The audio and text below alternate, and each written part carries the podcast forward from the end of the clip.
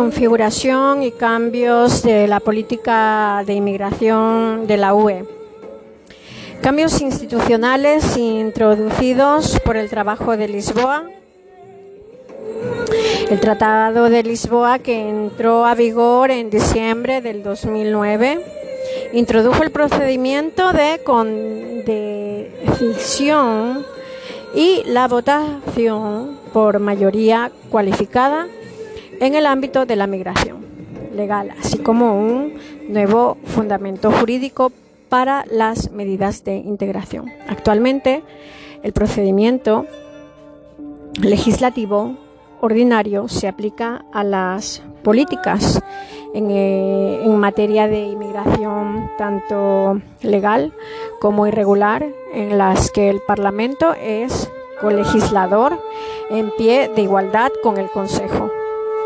No obstante, cabe señalar que las medidas provisionales en caso de afluencia repentina de nacionales de terceros países en un Estado miembro las adoptará únicamente el Consejo previa consulta al Parlamento artículo 78, apartado 3 del TFUE. El Tratado de Lisboa también ha aclarado que las competencias de la UE en este campo serán compartidas con los Estados miembros, sobre todo en lo que respecta a la cantidad de inmigrantes que pueden entrar legalmente en un Estado miembro para buscar trabajo, artículo 79, apartado 5 del TFUE. Por último, el Tribunal de Justicia goza ahora de plenas competencias en el ámbito de la inmigración y el asilo.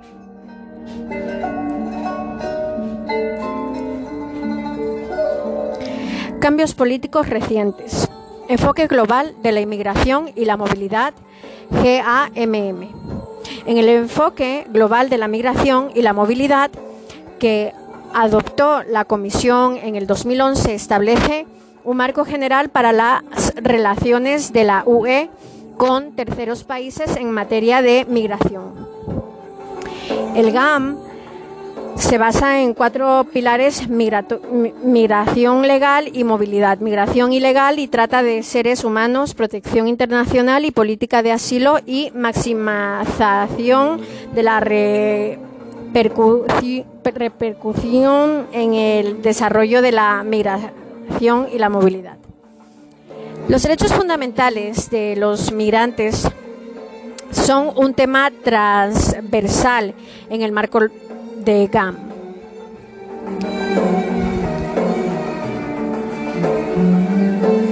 El enfoque global se centra en el diálogo regional y bilateral entre los países de origen, de tránsito y de destino.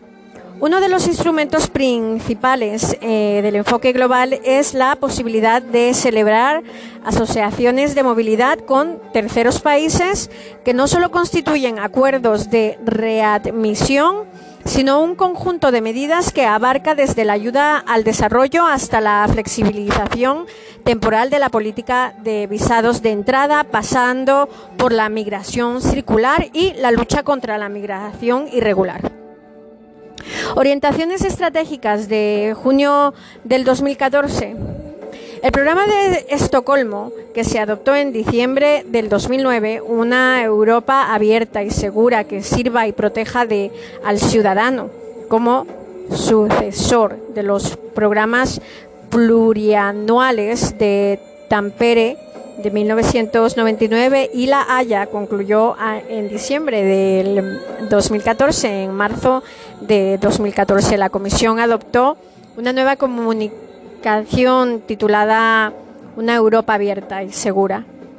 Ha llegado la hora de hacerla realidad en la que ofrecía su visión de, del futuro programa de interior para el Consejo Europeo y el Parlamento pudieran debatir sobre orientaciones estratégicas en junio del 2014. De conformidad con lo dispuesto en el artículo 68 del TFUE, el Consejo Europeo definió a continuación en sus conclusiones de 26 y 27 de junio del 2014 las orientaciones estratégicas de la programación legislativa y operativa en el espacio de libertad, seguridad y justicia.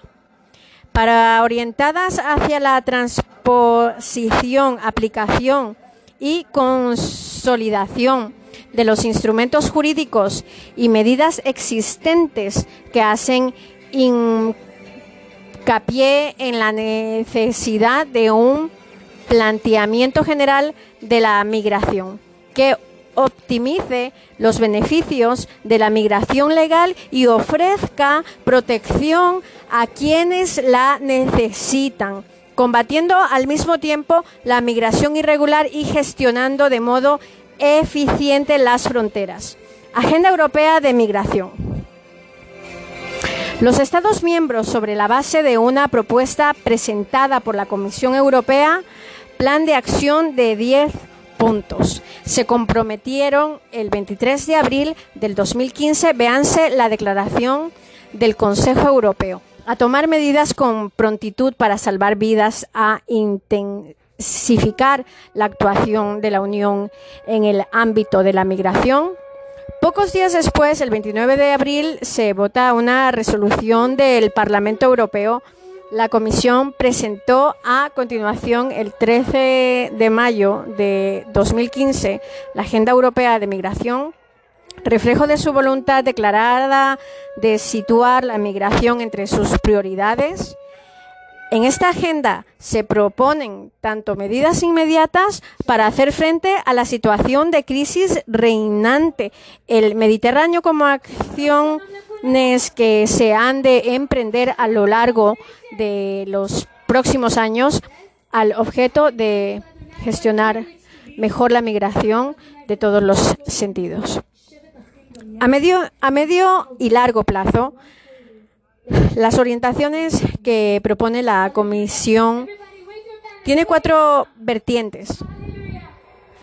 Reducir los incentivos a la migración irregular, gestionar las fronteras salvando vidas y garantizando la seguridad, elaborar una política común de asilo sólida sobre la base de la puesta en práctica del sistema europeo común de asilo, así como evaluar y eventualmente revisar el reglamento de Dublín en 2016 y por último establecer una nueva política de migración legal modernizando y refundiendo el sistema de tarjeta azul, fijando nuevas prioridades en cuanto a las políticas de integración y potenciando las ventajas que la política migratoria tiene para las personas y los países de origen. Por ejemplo, haciendo que las transferencias de remesas sean más baratas, rápidas y seguras.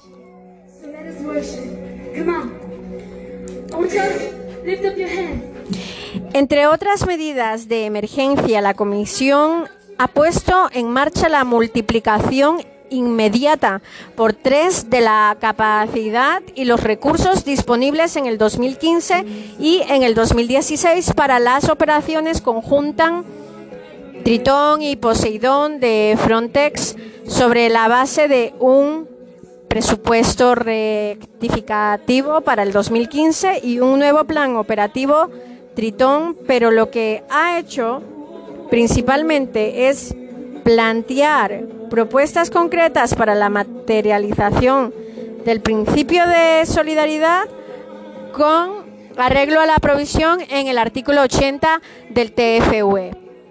Por una parte, a través de un régimen de reparto temporal de los solicitantes de asilo con el complemento previsto de una propuesta a finales del 2015 relativa a, una, un sistema permanente de la UE para la reubicación en situaciones de emergencia, la de influencia masiva, por otra, mediante un programa de resentamiento a la escala de la UE dirigido a las personas desplazadas que necesitan manifestantemente protección internacional en Europa.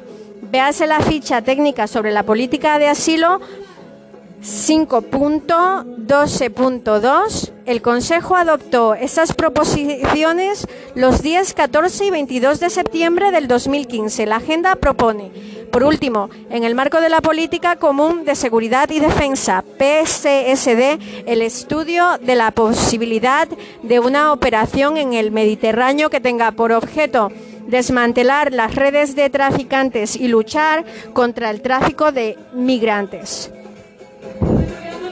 Sobre la base de la agenda, la Comisión publicó el 6 de abril del 2016 sus orientaciones en materia de migración legal, en particular en una comunidad titulada hacia una reforma del sistema europeo común de asilo y una mejora de las vías legales hacia Europa, en la que se abordan cuatro ejes principales revisar la directiva sobre la tarjeta azul, atraer a los empresarios innovadores a la Unión, dotarse de, un modelo de gestión de la migración legal a escala de la Unión más coherente y eficaz, en particular realizando una evaluación del actual marco regulador y reforzar la cooperación contra los principales países de origen.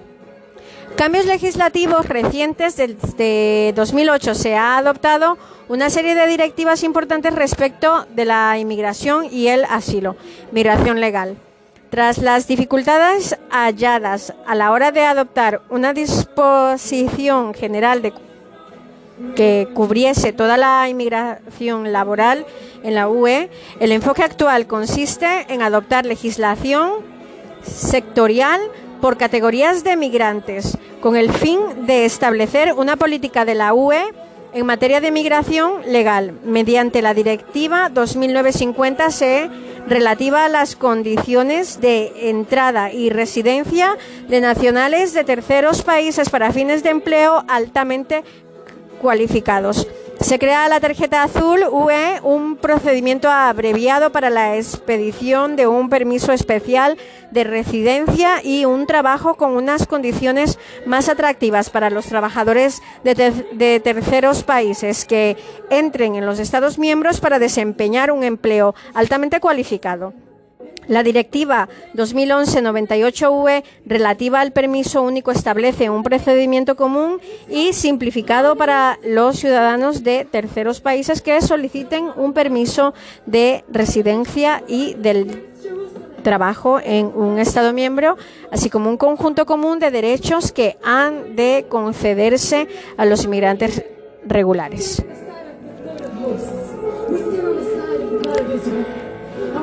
La Directiva 2014-36-UE adopta el en febrero eh, 2014 regula las condiciones de entrada y estancia de nacionales de terceros países para fines de empleo como trabajadores temporeros.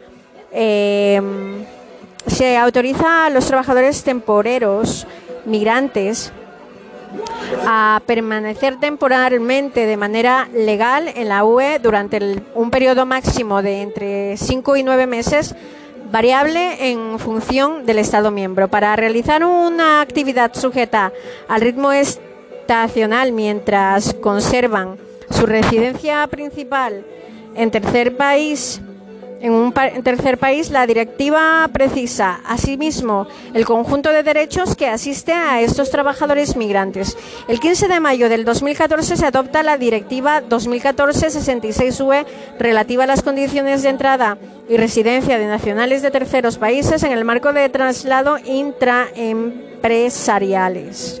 Esta nueva directiva facilitará que las empresas y las multinacionales puedan designar temporalmente directivos especialistas y trabajadores en formación a las sucursales y filiales ubicadas en la Unión Europea.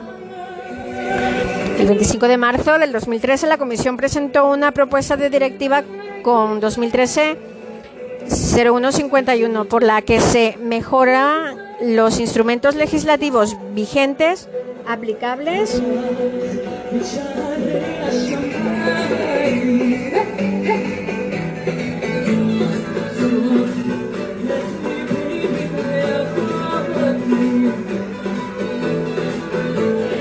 a los nacionales de terceros países que deseen entrar en la UE con fines de estudio o investigación directivas del 2014 114 CE y 2005 71 CE el 11 de mayo del 2016 se adopta la nueva directiva 2016 801 UE.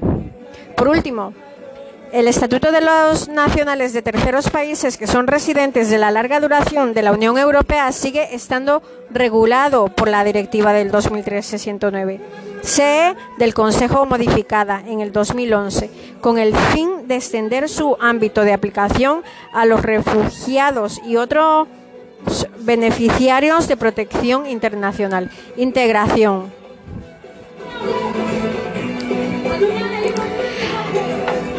La Directiva 2003-86-CE establece disposiciones relativas al derecho a la regrupación familiar. El informe del 2008 relativo a la aplicación llevó a la conclusión de que ésta no se estaba realizando plena y correctamente en los Estados miembros.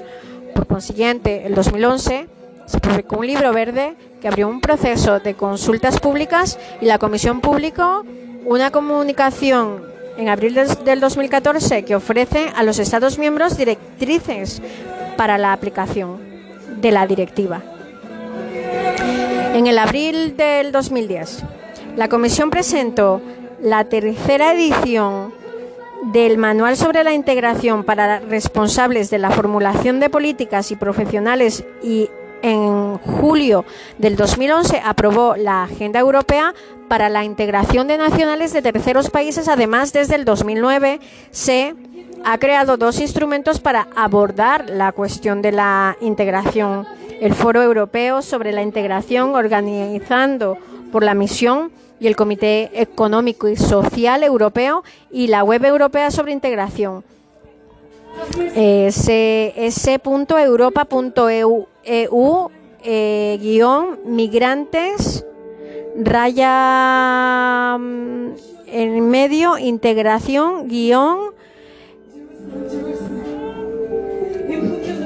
El foro europeo sobre la integración amplió su campo de actuación de enero del 2015 y pasó a ser el foro europeo de la migración. Por último en junio del 2016, la Comisión presentó un plan de acción que incluía un marco de actuación e iniciativas concretas destinando a ayudar a los Estados miembros a integrar a los cerca de 20 millones de ciudadanos de terceros países que residen legalmente en el territorio de la Unión. Migración irregular. La UE ha adoptado dos actos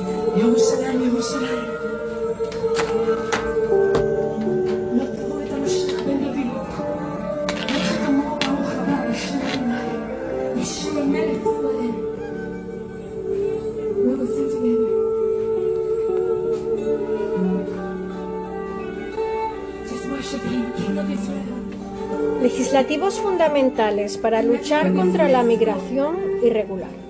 La directiva del remoto 2008-115-CE contempla normas y procedimientos comunes de la UE para el retorno de las de los nacionales de terceros países en situación irregular, los Estados miembros debían ejecutar la directiva antes del 24 de diciembre del 2010. Y en marzo del 2014 se adoptó el primer informe sobre su aplicación en las principales áreas de actuación futura.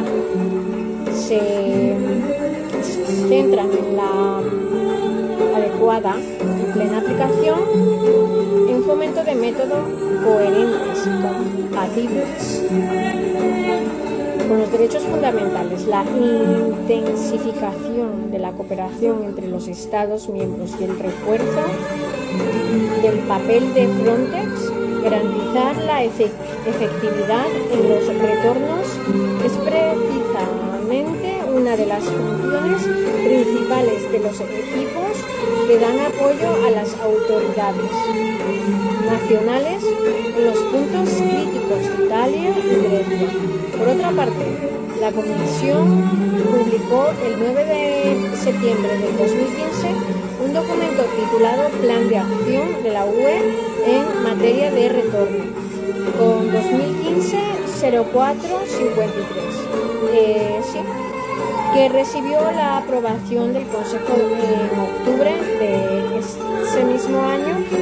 La directiva del 2009-52C especifica las sanciones y medidas aplicables en los Estados miembros a los empleadores que no respeten la, prohibición de dar empleo a ciudadanos de terceros países en situación irregular. Al mismo tiempo, la UE está negociando y celebrando acuerdos de readmisión con los países de origen y de tránsito para el retorno de los migrantes irregulares y coopera con estos países en lucha contra la trata de seres humanos. Dichos acuerdos incluyen compromisos recíprocos de cooperación entre la UE y sus terceros países Se han celebrado negociaciones y han entrado en vigor acuerdos con Hong Kong, Macao, Sri Lanka, Albania, Rusia, Ucrania, Bosnia, Herzegovina, la antigua República Yugoslava de Macedonia, Montenegro, Pakistán, Serbia, Moldavia, Georgia, Armenia, Azerbaiyán y Cabo Verde.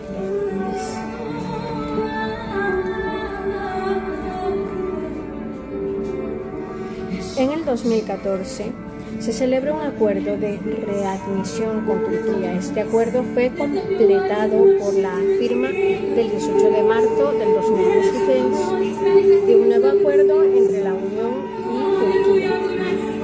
por el que se establece en particular el retorno a Turquía de todos los migrantes irregulares llegados a Grecia a partir del 20 de marzo del 2016 en combinación en el caso de los ciudadanos sirios con un acuerdo de reinstalación. Se trata de un acuerdo altamente polémico y criticado, puesto que supone una merma en los derechos de las personas migrantes y difícilmente tiene acomodado dentro del derecho internacional en relación con el principio de no evolución a prohibición de devoluciones colectivas o el concepto de tercer país seguro. El acuerdo establece que a partir de su entrada en vigor, cualquier migrante llegado de manera irregular a Grecia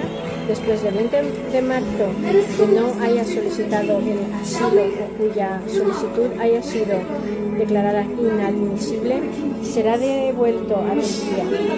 Las personas sirias llegadas a Grecia después del 20 de marzo también serán devueltas a Turquía. Por cada uno de estos sirios devueltos a, a Turquía, la UE se compromete a reasentar en su territorio a un refugiado sirio que se encuentre en Turquía. No se menciona a personas refugiadas de otras nacionalidades. Los solicitantes de asilo en Grecia serán objeto de un procedimiento acelerado, en virtud del cual no procede examinar el fondo de la solicitud.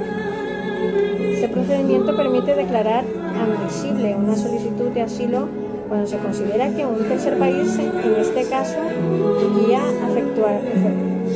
efectuaría dicho examen o brindaría una protección suficiente, según el principio del primer país de asilo o del tercer país seguro recogido en los artículos 35 y 38 de la Directiva Procedimientos.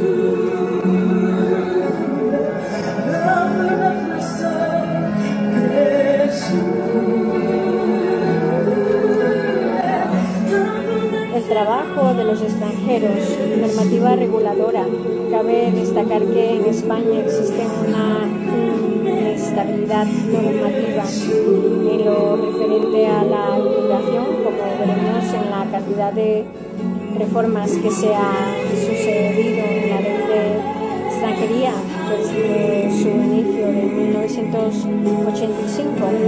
El artículo 13, Constitución Española, artículo 13, Constitución, gozarán de las libertades públicas conforme los tratados internacionales y la ley de extranjería, Ley Orgánica 7 1985. La primera regulación en materia de inmigración fue la Ley Orgánica 7-1985 sobre derechos y libertades de los extranjeros en España. De 1 de julio, lo más importante es que se centró en regular las limitaciones que sufren los extranjeros en la eh, titularidad y en el ejercicio de los derechos. En este momento no se preveía la dimensión que irá adquiriendo la inmigración con el paso del tiempo y no se regula la integración de los inmigrantes. Primaron los asuntos de cuestiones de control y de policía. La L0785 estuvo vigente hasta el año 2000, año en que fue derogada por la Ley Orgánica 4-2000 de 11 de enero sobre derechos y libertades de los extranjeros en España y su integración social. Esta nueva ley sufrirá varias modificaciones en su formulación. Ley 8-2000 del 22 de diciembre, Ley 11-2013, 2003 del 20 de septiembre, Ley 14 del 2003 del 20 de noviembre, Ley Orgánica 4 del 2000. La LO 4-2000 es una declaración de derechos de los extranjeros que su deración inicial suponía una equiparación real con las nacionales, incluso en situaciones de ilegalidad. Para el ejercicio de ciertos derechos bastaba el requisito del empadronamiento. Se contempla el derecho a la residencia permanente para aquellos que residieran durante cinco años consecutivos en España. Intentaban aclarar las situaciones de indefensión y de vulneración de derechos primarios en las que se habían visto inmersos los extranjeros en nuestros países, incluso por parte de la propia administración. Ley Orgánica 8 del 2000. Pretender ser una reforma de la LO 4 2000, aunque en realidad viene a ser un texto nuevo, supone un retroceso ante la anterior con una restricción respecto a muchos de los derechos. Se rompe la senda integradora para regresar a una ley de extranjería anteponiendo el control de extranjero y mediante la limitación de la práctica de muchos derechos a aquellos extranjeros en situación regular. Se establecen dos clases de derechos los que se reconocen a todas las personas, incluyendo a los inmigrantes en situación irregular y a aquellos reconocidos a los nacionales y a los extranjeros que tengan la condición de residencia. Los derechos fundamentales que se contemplan en la LO 8 2000 con carácter universal con el derecho a la tutela judicial efectiva, el derecho a la asistencia jurídica gratuita, el derecho a la documentación y el derecho de la sanidad y la educación.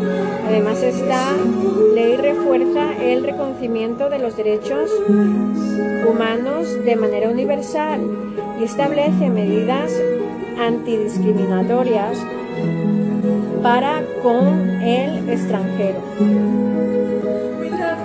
Por otra parte, se limita a los nacionales y a los inmigrantes regulares el ejercicio de los derechos de reunión, de manifestación y de libertad de asociación, los derechos de huelga y libertad de sindicación, los derechos a las presentaciones básicas y el acceso a las ayudas públicas, el derecho a la libertad de circulación, el derecho de sufragio, así como los derechos al trabajo y la seguridad social. Además,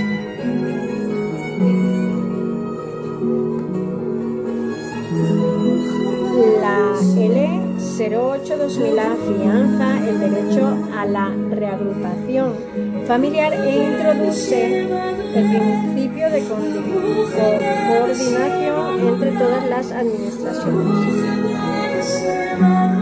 Ley 14-2003 permite coordinar de, menor, de mejor modo las administraciones públicas con el fin de controlar de manera más efectiva la inmigración. El objetivo básico fue endurecer las medidas para erradicar inmigración legal, ilegal y facilitar su expulsión. Se consiguió reducir los trámites burocráticos para trabajar en España, lo que conllevó un cambio relevante en materia de visados. Se reforzaron los instrumentos sancionadores para luchar contra la inmigración ilegal se simplificó los procedimientos de devolución y se consideró sanción muy grave que personas con ánimos de lucro favorezcan, promuevan o faciliten la inmigración clandestina.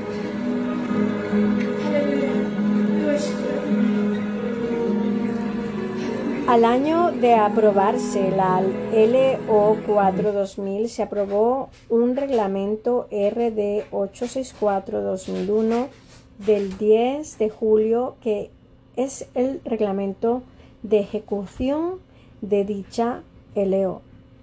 Real Decreto 178-2003.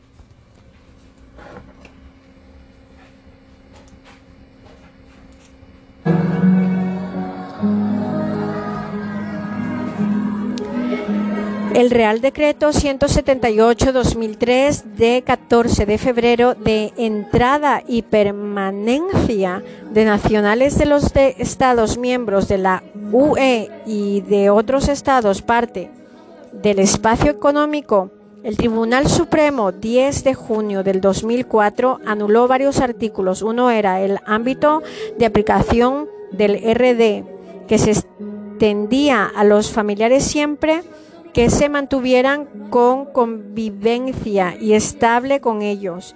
El Tribunal Supremo consideró que esta exigencia era disconforme con el ordenamiento comunitario. También exigía la necesidad de acreditar por parte de los cónyuges la convivencia en España al menos durante un año para la excepción del requisito del visado el Tribunal Supremo también anuló esta exigencia ya que en su opinión solo era necesario acreditar el vínculo conyugal. Real Decreto 2393-2004.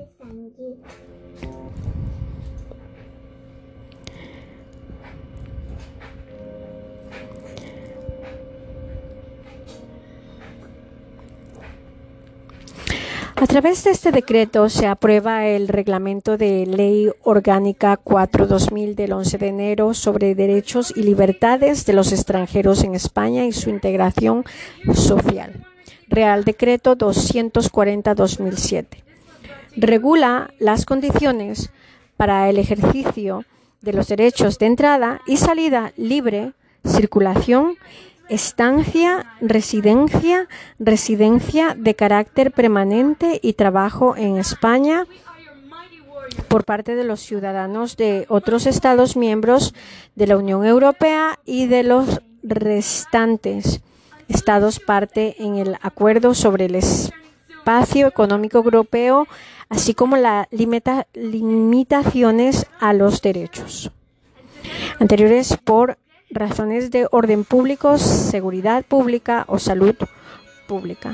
Real Decreto 1162-2009 modifica el reglamento de la Ley Orgánica 4-2000 del 11 de enero sobre derechos y libertades de los extranjeros en España y su integración social, aprobando aprobado por el Real Decreto 2393 del 2004 de 30 de diciembre. Identificación de trabajo extranjero. Extranjero e inmigrante no son términos sinónimos, sino que guardan algunas diferencias. De este modo, extranjero puede que se queda definido como toda persona que tenga otra nacionalidad o carezca de ella. Mientras que inmigrante es el extranjero que de forma temporal o permanente pretende trabajar y vivir en el país que acogida, de acogida. Todo inmigrante es extranjero, pero no viceversa. Hemos de hacer referencia a los nacionales de los Estados miembros. Todos ellos no tienen la consideración de extranjero, ya que se les aplica un régimen privilegiado en el sentido de que su tratamiento jurídico parte de un principio básico, derecho de igualdad y no discriminación por razón de nacionalidad. Estos ciudadanos gozan del principio de libertad de circulación de una asimilación absoluta respecto a titularidad y ejercicio de derecho de trabajo. Otros nacionales de los países miembros sobre el acuerdo sobre espacio económico, estos países serían Noruega, Islandia y Liechtenstein. Sus ciudadanos tienen el mismo tratamiento, pero no tienen el estatuto de ciudadano de la UE. Suiza se ha adherido en el 2005 a este conjunto de países a través del Acuerdo de Schengen. De lo anterior, cabe distinguir cuatro tipos de trabajadores. Trabajadores comunitarios eh, se rigen de normativa específica basada en libre circulación de trabajadores que se establece el derecho comunitario para los ciudadanos de los Estados miembros. Pueden acceder libremente al trabajo con tan solo unas restricciones específicas en el ámbito público, la administración pública, a niveles más importantes que impliquen autoridad pública. Trabajadores asimilados a los comunitarios abarcan a los comunitarios abarcan a los ciudadanos de los países suscriptores del Acuerdo sobre Espacio Económico Europeo, Islandia, Liechtenstein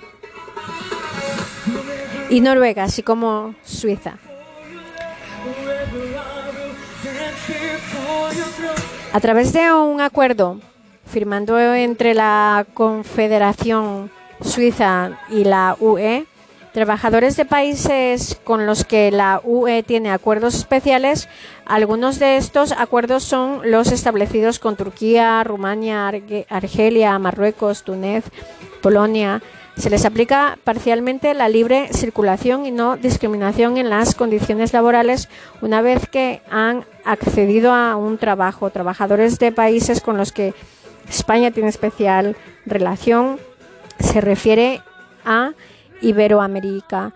Se han contraído con esta región convenios bilaterales por los que pueden ejercer profesiones y oficios gozando de protección social en las mismas condiciones de los nacionales. Para estos no se tendrá en cuenta la situación de nacional de empleo contingencias.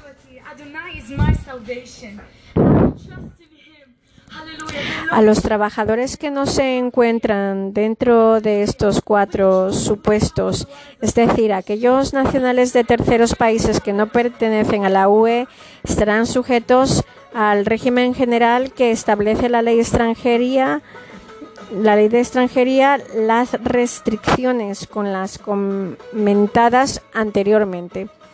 Autorizaciones de trabajo y los extranjeros. Las autoridades españolas disponen de un instrumento para controlar el acceso de los extranjeros inmigrantes al mercado de trabajo, ya que en sus manos está la protesta la potestad de autorizar la posibilidad de trabajo de los extranjeros.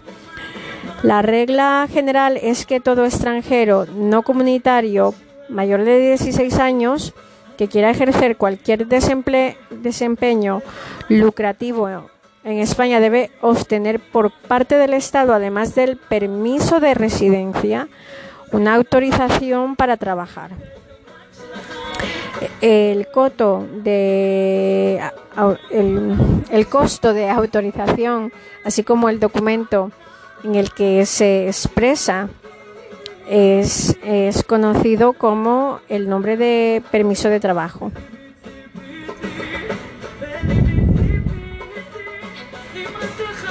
Es el empleador el que debe tramitar la autorización en el Ministerio de Trabajo y Asuntos Sociales antes de que el trabajador pase a presentarle sus servicios.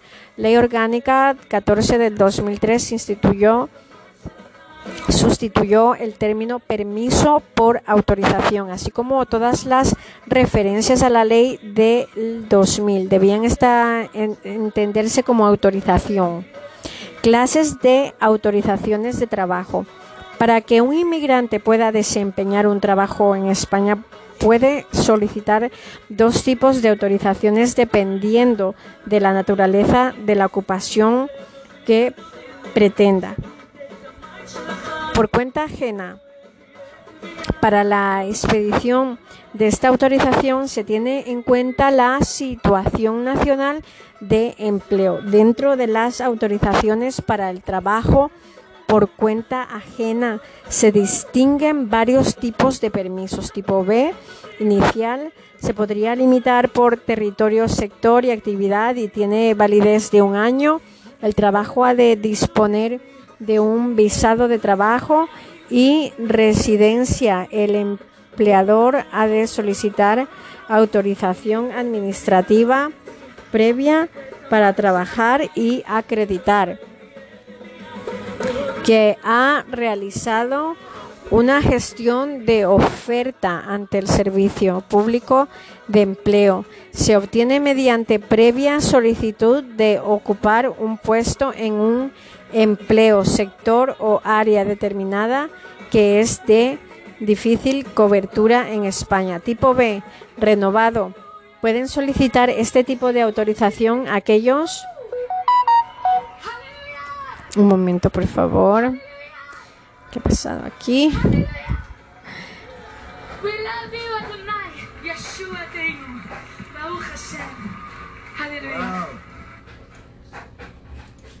Okay.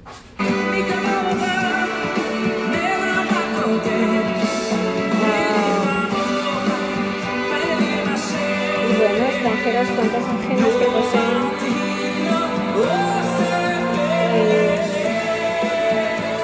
el B inicial al final de su vigencia.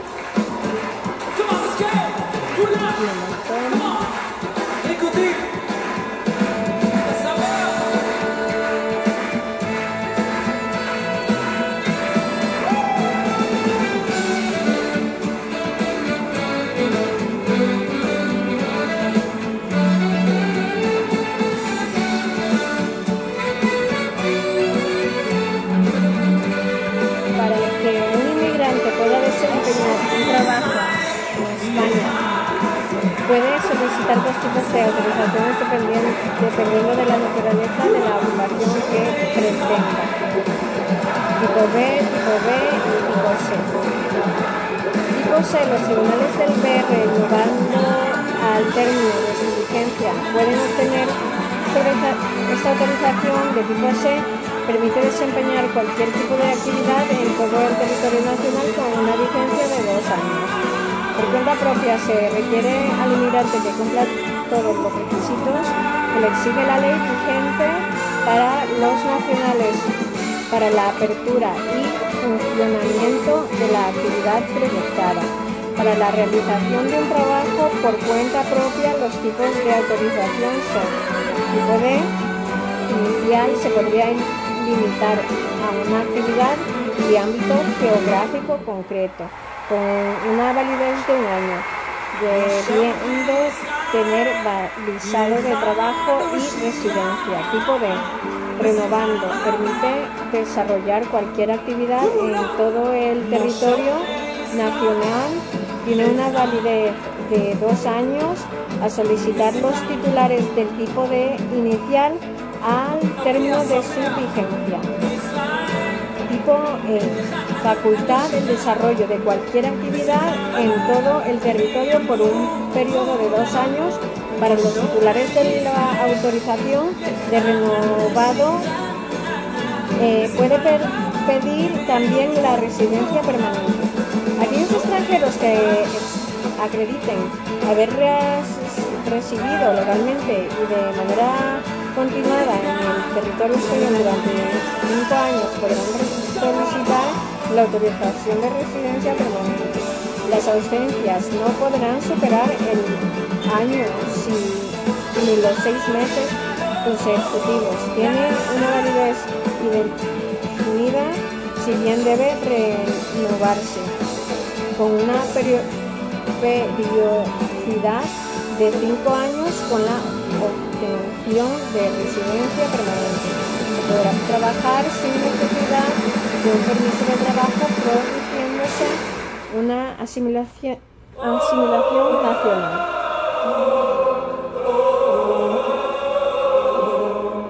Una tercera categoría de los regímenes especiales con diferentes tipos, tipo F, trabajadores transfronterizos cualquier actividad por cuenta propia o ajena en zonas fronterizas del territorio español a las que se limita su ámbito geográfico.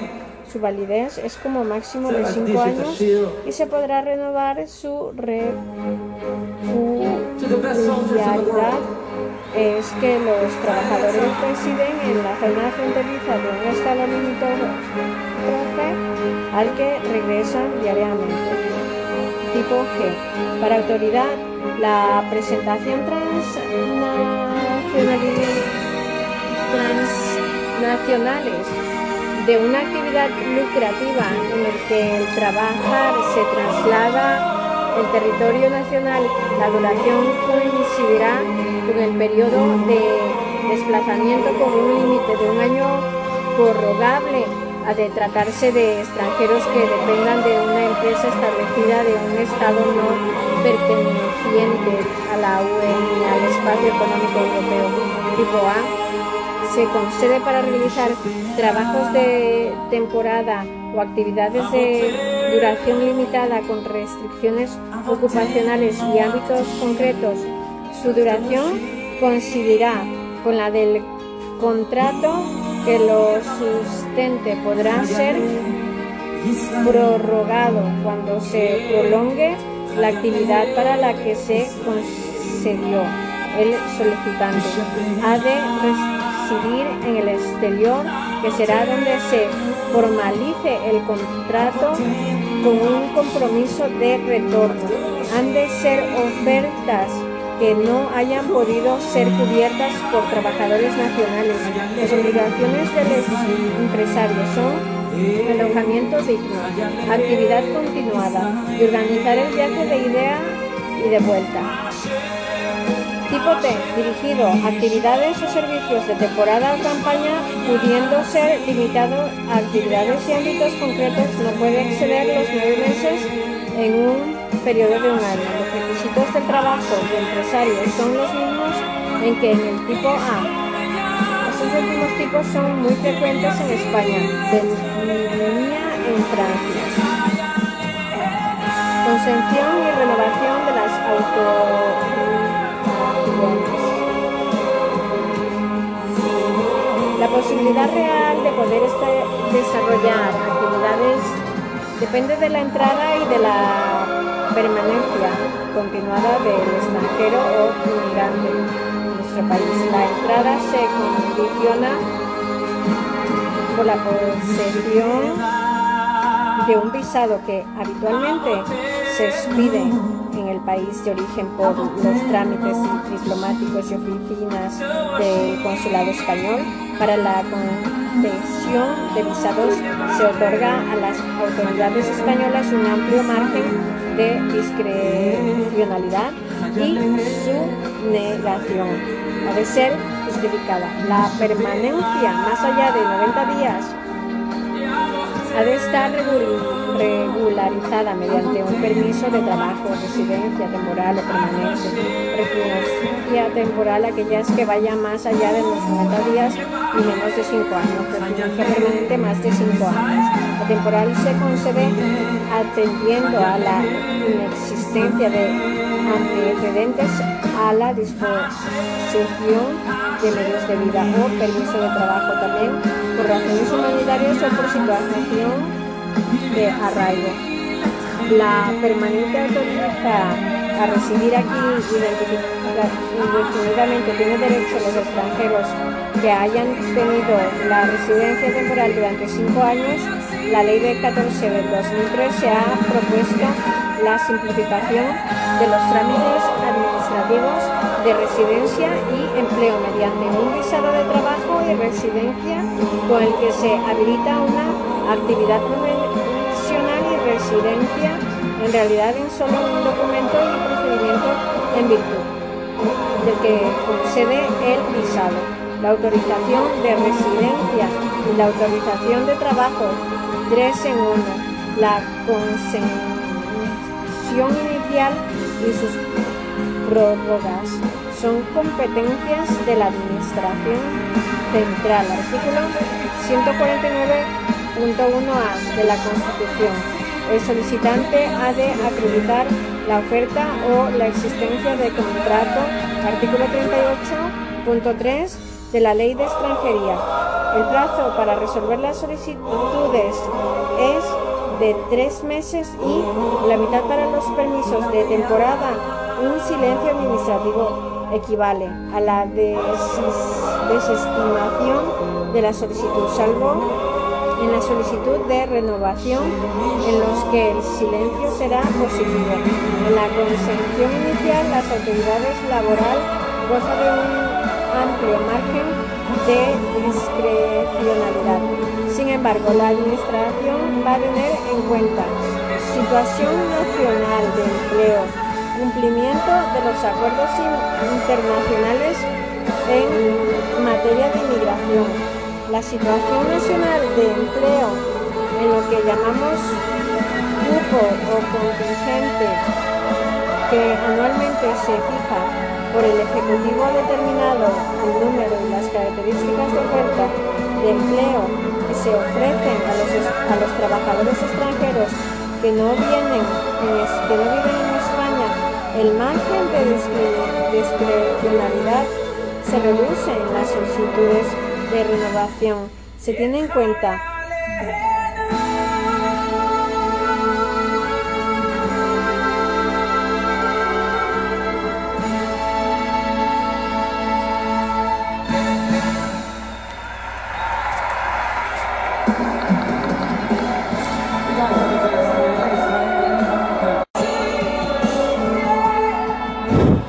la concesión inicial y sus prórrogas con competencias a la Administración Central, artículo 149.1a de la Constitución. El solicitante ha de acreditar la oferta o la existencia de contrato. Artículo 38.3 de la Ley de Extranjería, el plazo para resolver las solicitudes en tres meses y la mitad para los permisos de temporada. Un silencio administrativo equivale a la desestimación de la solicitud, salvo en la solicitud de renovación en los que el silencio será positivo. En la consención inicial y la autoridad laboral goza de un amplio margen de discrecionalidad.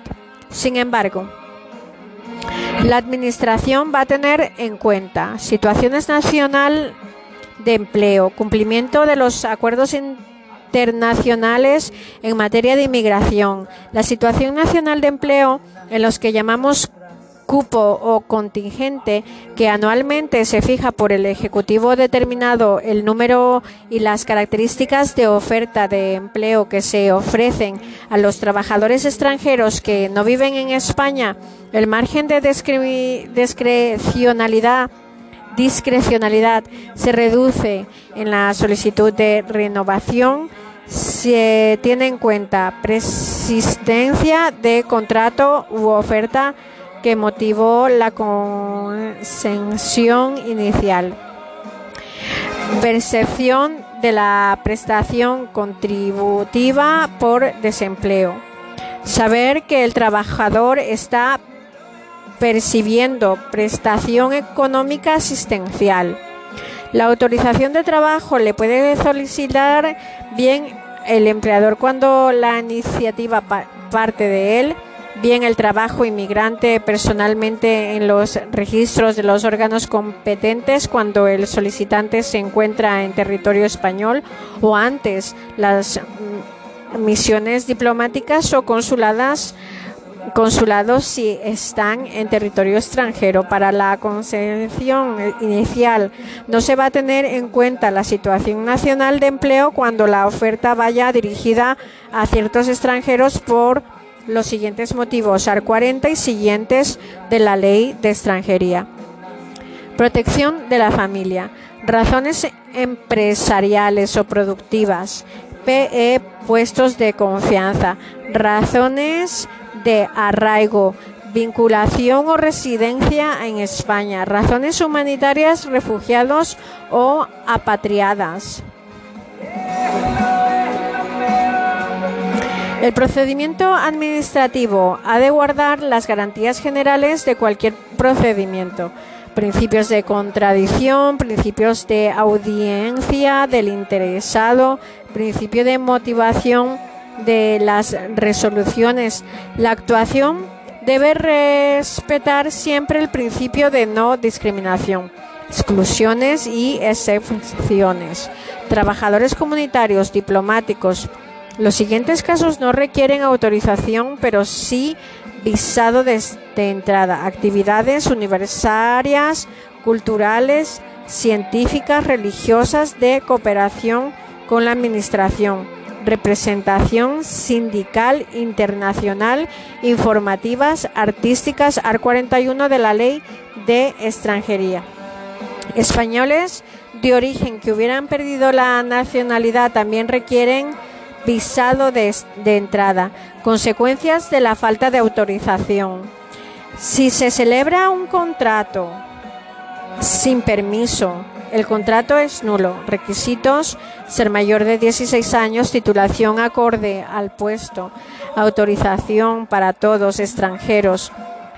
Se supone que es nulo porque el, el empresario tiene obligación de pagar por las prestaciones desarrolladas también será nulo cuando no es no se renueve la autorización esta consecuencia beneficios pretende no lucrar al empresario lícitamente en este caso de emplear de forma no declarada de un inmigrante, el empresario podría incurrir a una infracción muy grave y una multa económica, multa económica, mientras que el trabajador podrá ser expulsado del país.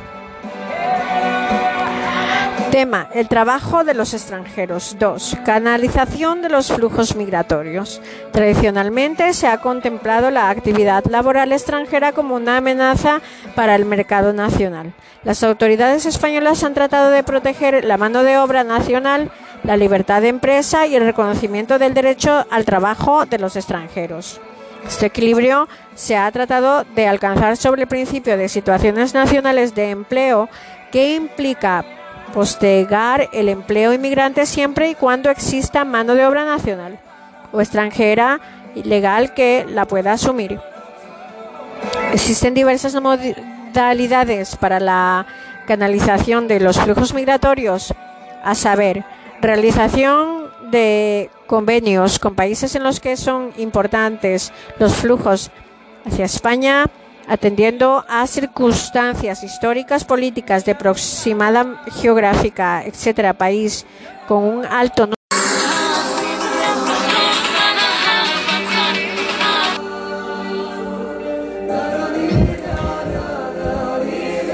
Inmigrantes, esperanza, economía y desarrollo.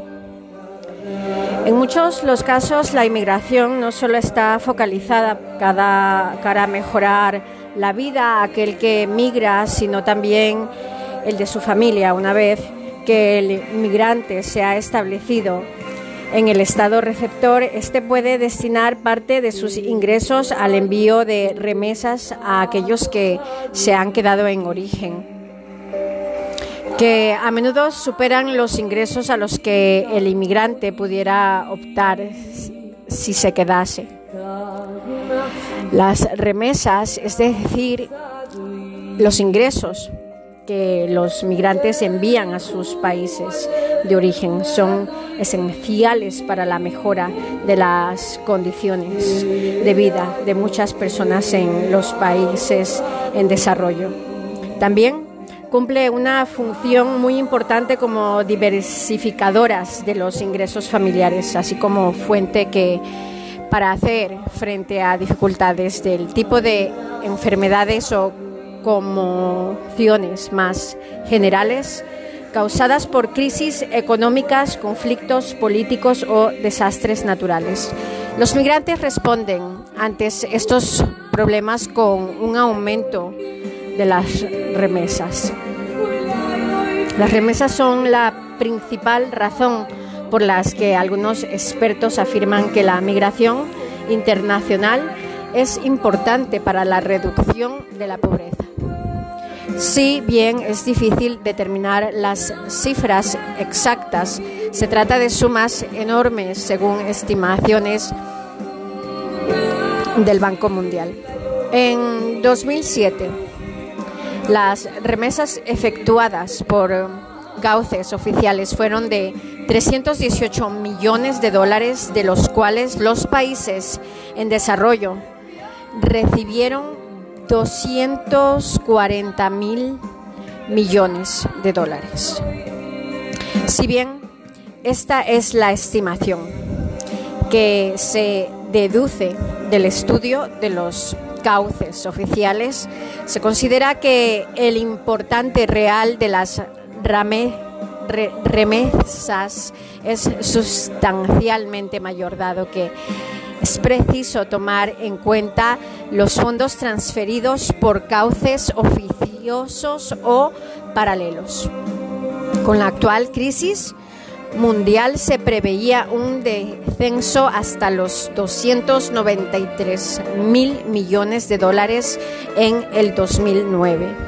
El valor de las remesas es considerable, mayor que el de la asistencia oficial para el desarrollo AOD y, por orden de importancia, ocupa el segundo lugar entre las fuentes de recursos externos recibidos por los países en desarrollo, situándose después de las inversiones extranjeras directas, IED. Además, las remesas tienden a ser fuentes de ingresos más predecibles y estables que las IED o la A o D. Para algunos países pequeños esas remesas representan una gran proporción del PIB, como en los casos de Tonga, 31%, la República de Moldova, 27%, Lesoto, 96% y Haití, 25%. Un 70% las IED en China proceden de la dispora china. Los efectos de las remesas sobre las economías de los países en desarrollo son tan grandes que según el Banco Mundial, un 10 de aumento en la proporción del PIB de un país constituida por las remesas. Podrían redundar en una reducción de 1,2 en la proporción de personas que viven en extrema pobreza. Esa teoría queda confirmada por las estadísticas en Nicaragua. Más de 60% de los 22.000 hogares que entre 1998 y 2001 escaparon a la pobreza tenían un miembro de la familia que residía en el extranjero. Las remesas de los migrantes enviadas a El Salvador, entre Jamaica, Jordania y Yemen en el año 2000 acrecentaron en más de 10.000 el PNB. Esos países ese mismo año 1,2 millones de marroquíes lograron escapar de la pobreza debido únicamente a la magnitud del ingreso proveniente de las remesas, según la CEPAL. 2002, las remesas del extranjero ayudaron a elevar sobre la línea de la pobreza a 2,5 millones de personas residentes en países de América Latina y el Caribe. La propensión a remitir dinero y el importante enviando Depende de varios factores, entre ellos la edad, el número de familiares a cargo, el estado civil del migrante y la duración de su residencia en el país de destino. Un estudio comprobó que los migrantes mexicanos tienen más probabilidad de enviar dinero a sus familias cuando están cansados, son menores de 40 años, cuando están casados, son menores de 40 años y tienen sólidos contactos sociales en el país anfitrión. Parece que la dimensión género tiene efectos sobre las remesas. Al ser las mujeres las que envían un mayor porcentaje de sus ingresos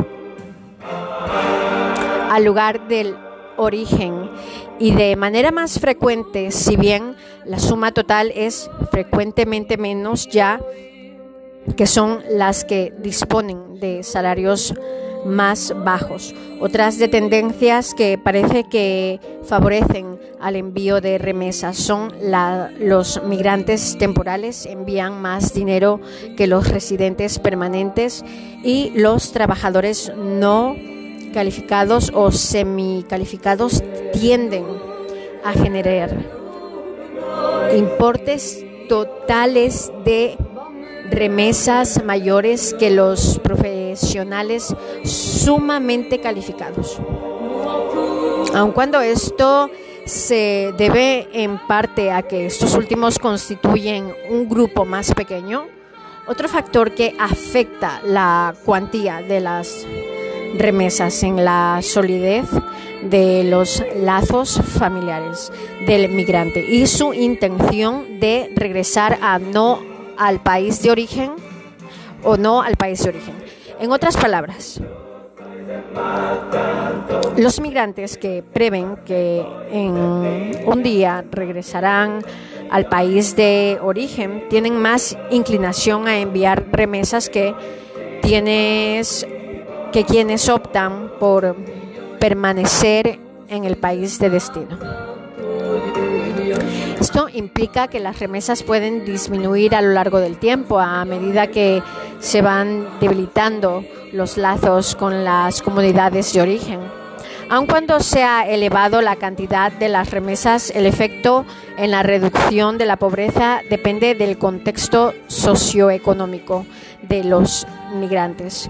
Como hemos dicho antes, las posibilidades de los trabajadores menos cualificados de emigrar son menores, por lo que parece que las remesas no suelen llegar a las familias más pobres ni a los países más pobres pero esto depende del contexto. Si bien, y al parecer los efectos de las remesas sobre los países en desarrollo son claramente beneficiosos. Algunos autores siguen cuestionando que las remesas tengan consecuencias positivas para la pobreza en el corto plazo o el desarrollo a más largo plazo, los que reciben mayores importes son los países de ingresos medianos. En el 2002, los países de África al sur del Sahara recibieron solo 1.5% de todas las corrientes de remesas. 1,5%. Esto solo demuestra una vez más que las personas que las regiones más pobres son quienes más dificultades tienen. No solo para migrar, sino también para obtener fondos y para remitirlos desde el extranjero. Otra cuestión, motivo de preocupación, es que las remesas a veces pueden exacerbar la desigualdad del ingreso en el país de origen, pues las familias y las comunidades que reciben remesas prosperan mientras no ocurre lo propio con sus vecinos menos afortunados. Además, algunos expertos aducen que las remesas propician la dependencia al desalentar las medidas gubernamentales necesarias a fin de reestructurar las respectivas economías. Otros investigadores afirman que los países donantes utilizarán las remesas como excusa para eludir el cumplimiento de sus compromisos de aportar a ODE a fin de combatir la pobreza. Y al mismo tiempo los países en desarrollo podrían descuidar las necesidades de sus poblaciones más vulnerables debido a que algunas familias pobres están recibiendo ingresos en forma de remesas. Por ende, pensé Pese a sus contribuciones a la reducción de la pobreza, la migración no necesariamente es, en última instancia, un factor de igualación, particularmente en el mundo donde las desigualdades van en aumento. Tráfico de remesas. Algunos expertos también expresan preocupación puesto que las remesas en su mayor parte no se destinan en general a inversiones productivas. Esto sucede debido a que las remesas son recursos de propiedad privada utilizados en gran medida para contribuir al ingreso de la familia y no a las corrientes de capital. Y debido a que los migrantes tienen a no estar familiarizados con los instrumentos de inversión. Por otra parte, otras muchas investigaciones realizadas destacan que las remesas pueden desempeñar potencialmente un papel más significativo. En cuanto al desarrollo y la mitigación de la pobreza, las remesas se utilizan eh, se utilizan o bien para efectuar inversiones o bien para financiar el consumo. Pero en uno y otro caso aportan importantes beneficios a los hogares, las comunidades y los países que las reciben. Se ha comprobado que las remesas son más estables que otros tipos de corrientes financieras privadas hacia los países en desarrollo y pueden amortiguar los efectos de las fluctuaciones y los choques económicos sobre esos países después de efectuar un análisis exhaustivo. La OIM llega a la conclusión de que lo más probable es que quienes reciben remesas internacionales ahorren ese dinero y lo utilicen para financiar pequeñas empresas y facilitar la obtención de créditos que sirve como capital de inversiones. Las remesas tienen un importante efecto sobre el consumo, sobre todo en lo referente a la mejora de la nutrición. En los artículos de consumo básico lo que enriquece el capital humano y por tanto los ingresos futuros, también los gastos en bienes y servicios intensivos en mano de obra benefician la economía local y pueden tener efectos multiplicadores. Además, las familias que reciben remesas son más proclives a enviar a sus hijos a la escuela lo que hace que aumenta la capacidad de la próxima generación para obtener ingresos y reduce el trabajo infantil. PNUD 2009, el Banco Mundial, las Naciones Unidas y otras instituciones de desarrollo expresan opiniones en este sentido. Los expertos de su mayoría concuerdan en que lo que falta son mecanismos capaces de aprovechar el potencial de las remesas a fin de promover el crecimiento económico a más largo plazo. Otro problema es el costo de la transferencia de fondos, si bien varios corredores de migración mundial, el coste de estas transferencias de dinero ha ido rebajándose con el paso del tiempo y ha traído beneficios tanto para los que las envían como para los que las reciben. Con esta reducción se ha logrado que algunos de los que se valían de procedimientos informales ahora pueden canalizarlos a través de medios formales. Si bien dicho costo se ha ido reduciendo, sigue siendo una barrera importante. Varias instituciones, entre ellas el Banco Mundial, ya han abordado este problema. Cabe realizar un provocado por la crisis mundial de 2009, ya que esta ha provocado un descenso de flujos de remesa hacia los países en vías de desarrollo. Ya se pueden observar indicios de reducción de los flujos en países como Bangladesh, Egipto, El Salvador o Filipinas. De este modo, los países y regiones varían en cuanto a la exposición a la crisis según los efectos de esta en las remesas. Se prevén las mayores caídas en Europa Oriental y Asia Central. En los dos países donde las remesas son más altas en relación con su PIB, Moldavia 45% y Tayikistán 38%, se prevén unas bajadas del 10%. Cabe esperar para ver si este tipo fuente de ingreso para los particulares de los países en desarrollo se recuperan más rápido que las fuentes de ayuda oficial para el desarrollo y los flujos de inversión privada. PNUD 2009. ¿Cómo aprovechar las redes transnacionales, remesas colectivas y sociales?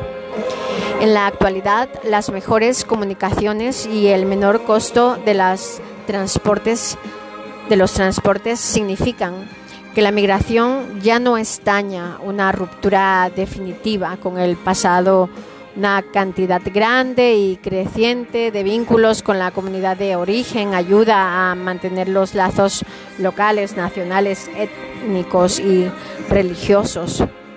A su vez, sus lazos contribuyen a generar otros tipos de corrientes financieras que se suman a las remesas individuales, entre ellas la IED, el turismo de expatriados, además de la filantropía y la recaudación de fondos en relación con el lugar de origen, aun cuando hay un enorme potencial de desarrollo por conducto de redes estructuradas.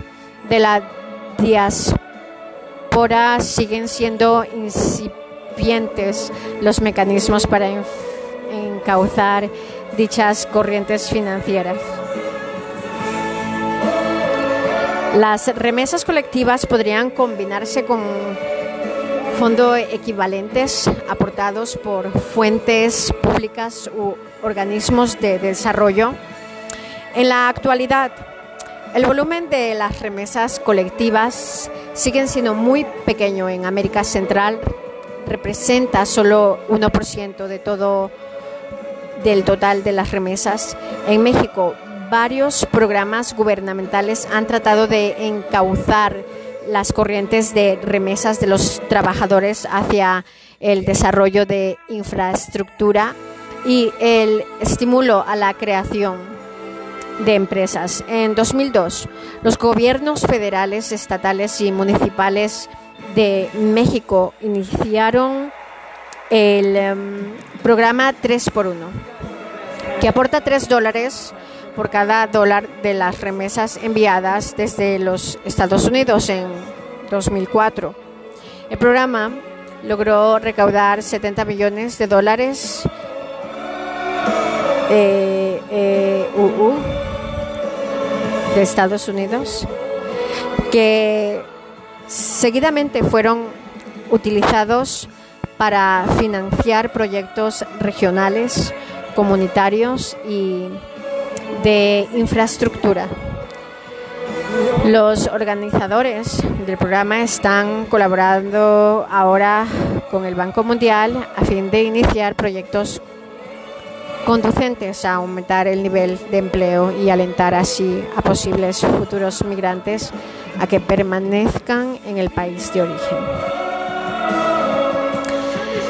La red transnacional de la diáspora también puede constituir una cabeza de puente para empresas del país de origen que tratan de comercializar bienes y servicios en el país de destino. Por ejemplo, muchos atribuyentes a los coreanos emigrados la exitosa penetración en el mercado de los Estados Unidos de automóvil, productos electrónicos y otras manufacturas coreanas. En el Canadá, la migración de personal calificado procedente de países asiáticos condujo a un aumento de 74% en la importancia desde Asia hacia ese país. Mientras tanto, las redes estructuradas y oficiosas de la diáspora están desempeñando un notable papel en la transmisión de información y conocimientos a los compatriotas que quedaron en el país de origen. La importancia de esas redes está suscitando recomendaciones concretas de explotar su potencial de desarrollo en una sociedad globalizada. Además, está la cuestión de las remesas sociales, la transferencia de ideas, información, conocimientos, actitudes, pautas de comportamiento, identidades, cultura y capital social, desde una sociedad a otra en sus contactos con las comunidades de origen o al regresar a ellas. Los migrantes pueden operar como agentes de transformación política y cultural, lo cual puede ser particularmente beneficioso para el fomento de la igualdad, para el fomento de la igualdad entre hombres y mujeres. No solo se benefician los países de origen, sino también los países de destino. Por ejemplo, la OIM afirma que en Australia la inmigración en gran escala desde países de Asia y otros países ha estimulado en gran medida las interacciones económicas, sociales y políticas de ese país con los países de origen. La organización señala que si bien tales beneficios aún no se han cuantificado, son no obstante de magnitud apreciable. Incluye la diversidad lingüística y cultura y un mayor apertura hacia otros países, además de la aplicación concomitante de la gama de actitudes, valores y costumbres. Todo ello ha contribuido sustancialmente a la cultura y al modo de vida en Australia. Migración forzada, refugiados y solicitantes de asilo. La migración forzada es la resultante de coacción, violencia, a premios políticos o medioambientales u otras formas de coacción. En lugar de acciones voluntarias, esa situación a menudo coloca a los migrantes en situaciones de desventaja y de gran riesgo. Aun cuando la población de migrantes forzados es pequeña en comparación con los migrantes que buscan trabajo, la integran los grupos más vulnerables y más marginados. La migración de manera forzada es protagonizada por aquellos que ayuden, que, por aquellos que huyen de situaciones de violencia e inseguridad. Hace que muchos inmigrantes pierdan casi todo lo que habían conseguido en materia de desarrollo humano, si bien las circunstancias serían peores. En el caso de permanecer tras huir, los desplazados logran superar las circunstancias que amenazaban más directamente su integridad física, pero les falta entrar en enormes problemas como la inseguridad y la hostilidad del entorno, además de las presiones del gobierno en casos de desplazamiento interno a causa de guerra civil. Dentro de la categoría de migración forzada, el grupo más conocido y cuyo número es más preciso es el de refugiados. Personas que huyen de países asolados por guerra, violencia y caos y que no pueden o no quieren regresar a sus países de origen debido a que allí carecerían de una protección efectiva. Los refugiados gozan de varias clases de protección, en especial aquellos que se acogen al Estatuto de los Refugiados de 1951 y por lo tanto al mandato de la ACNUR. Es importante destacar que el conflicto a la inseguridad ocasionan un porcentaje pequeño dentro de la migración internacional, según ACNUR en 2008. El número de personas migradas a la fuerza por circunstancias de violencia o conflicto era de 42 millones, 16 millones de refugiados y solicitantes de asilo y 26 millones de desplazados. El 80% de ambos casos está en países en vías de desarrollo en el 2009 se ha observado un, un, importante número de nuevos desplazamientos en Pakistán, eh, Lanska y Somalia. Además, continúan las situaciones de desplazamiento a largo plazo en Colombia, Irak, la República Democrática del Congo y Somalia. En los conflictos de la actualidad es cada vez más frecuente encontrar grandes movimientos de personas e incluso la actualización del desplazamiento deliberado de civiles como arma de guerra, aunque algunos refugiados consiguen huir lejos, lo más frecuente es que se ubiquen en su país de origen o en las cercanías PNUD 2009, a diferencia de los migrantes que se desplazan para buscar trabajo y que tienden a gravitar hacia las regiones desarrolladas. Se estima que actualmente un 90% de todos los refugiados viven en países en desarrollo los refugiados en su mayoría buscan amparo en países limítrofes.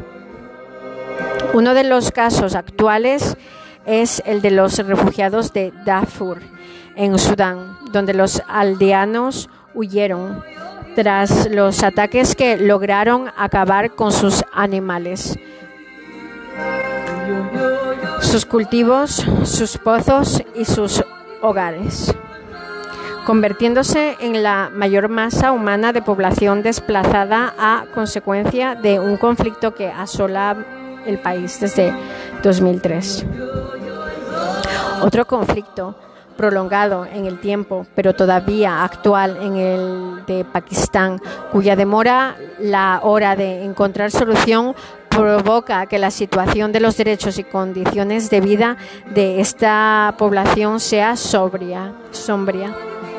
Los refugiados palestinos constituyen una de las poblaciones más antiguas de refugiados.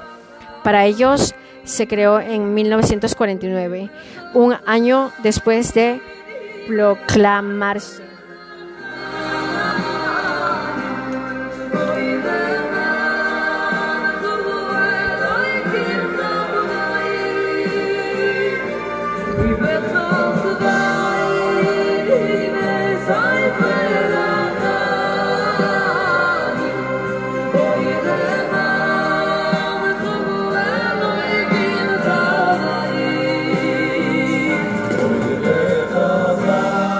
Estado de Israel.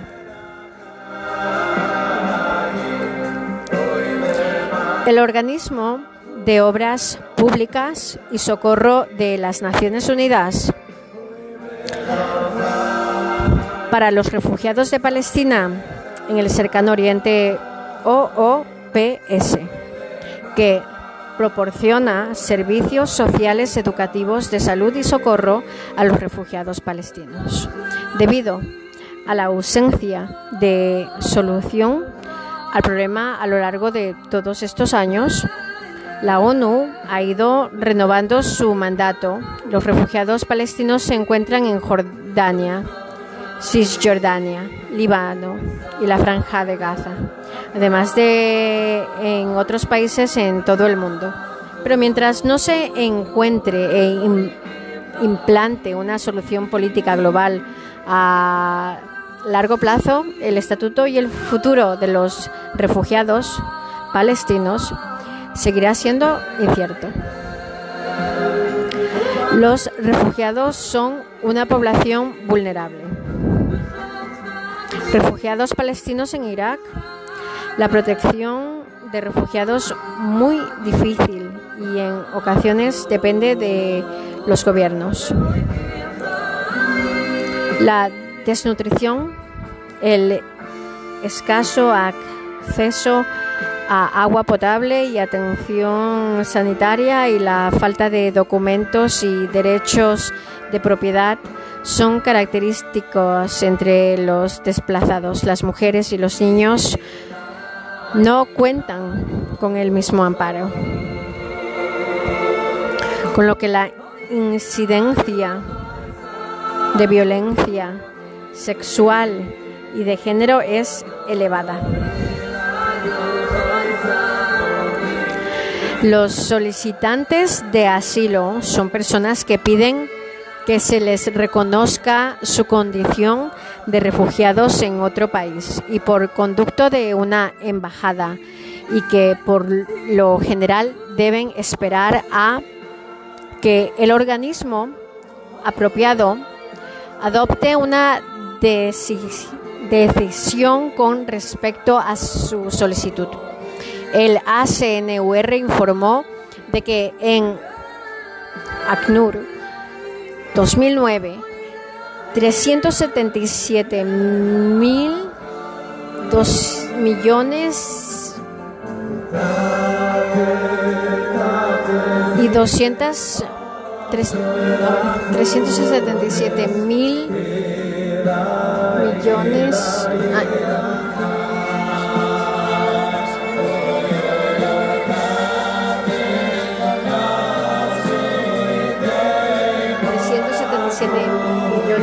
400.000 personas solicitaron asilo en 44 países industrializados. Los 27 países de la UE, más Albania, Australia, Bosnia, Herzegovina, Canadá, Corea del Sur, Croacia, Estados Unidos, Islandia, Japón, y Irán.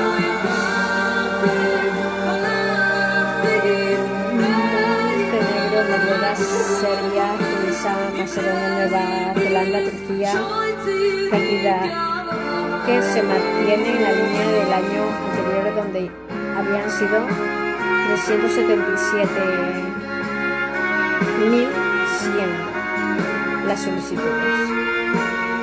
El ACNUR aprovecha estos datos para prevenir contra los vaticinios generales que apuntan en 2009 a una avalancha de solicitudes de asilo hacia los países más ricos.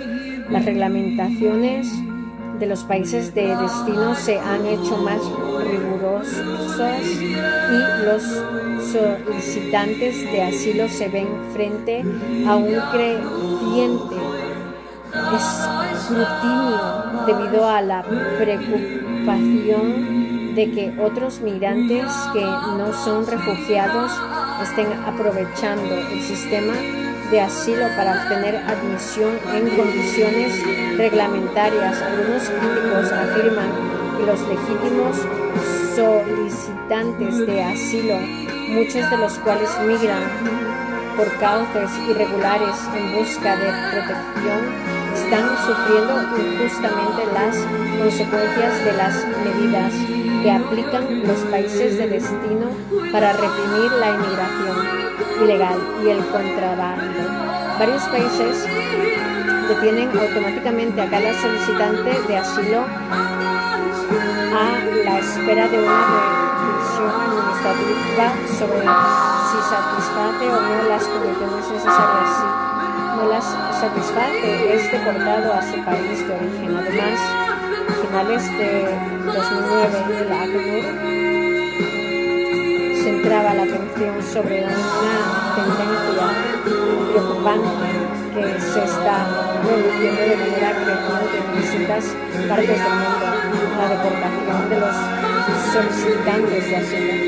Antes de que sus solicitudes sean analizadas, lo que supone un quebrantamiento del derecho internacional de los refugiados y solicitantes ya que viola el principio de la devolución, de la no devolución. Los solicitantes de asilo a veces permanecen en esa situación de incertidumbre durante meses y años enteros con frecuencia. Los demandantes de asilo cuyas solicitudes son denegadas no pueden ser deportados debido a que el país de origen no los acepta o a que carecen de pasaportes.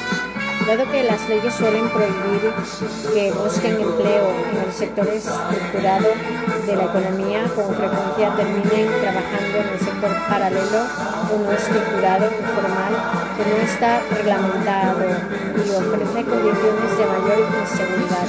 Entre los solicitantes de asilo destacan en el 2009 los procedentes de Afganistán que se incrementaron en un 45% respecto al año anterior flexibilidad donde se ha producido un descenso significativo Somalia, Rusia y China. Migración irregular. El aumento de la demanda de la mano de obra y de las para disparidades entre los países alientan a los posibles migrantes a desplazarse hacia países más ricos a fin de mejorar sus perspectivas e incluso de los aspirantes a la migración con frecuencia. No pueden migrar ilegalmente. Igualmente, lo harán muchos países titubean cada vez más ante la idea de recibir grandes cantidades de inmigrantes permanentes, pero las disparidades económicas y sociales cada vez mayores podrían redundar en una cantidad mayor de migrantes indocumentarios a incumplir las reglamentaciones a cambio de la promesa de una vida mejor. Asimismo, los expertos y las instituciones de desarrollo están señalando cada vez con mayor frecuencia la asimetría del proceso de globalización. Pues mientras se permite cada vez más que bienes, capitales, servicios, información e ideas atraviesen sin trabas las fronteras internacionales, las personas siguen enfrentando una amplia gama de controles oficiales. Los migrantes en situación irregular son personas que carecen del debido visado para ingresar en un país o permanecer o trabajar en él, o bien este es fraudulento o ya ha caducado debido a la incertidumbre de. Tienden a aceptar empleos de baja remuneración que no se registran ni contabilizan y se pagan solo en efectivo.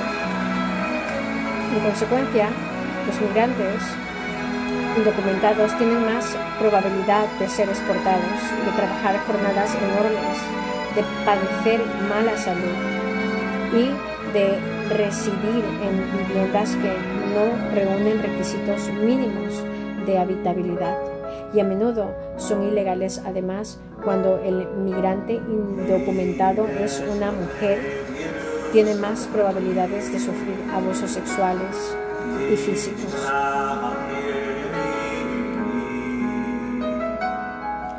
La migración irregular también puede socavar las protecciones laborales en el país receptor, sus planes de pensión, su sistema jurídico proporcionado a los futuros empleadores, grupos de trabajadores explotables a bajo costo que no pueden recurrir a las negociaciones colectivas u otros medios para obtener una adecuada compensación.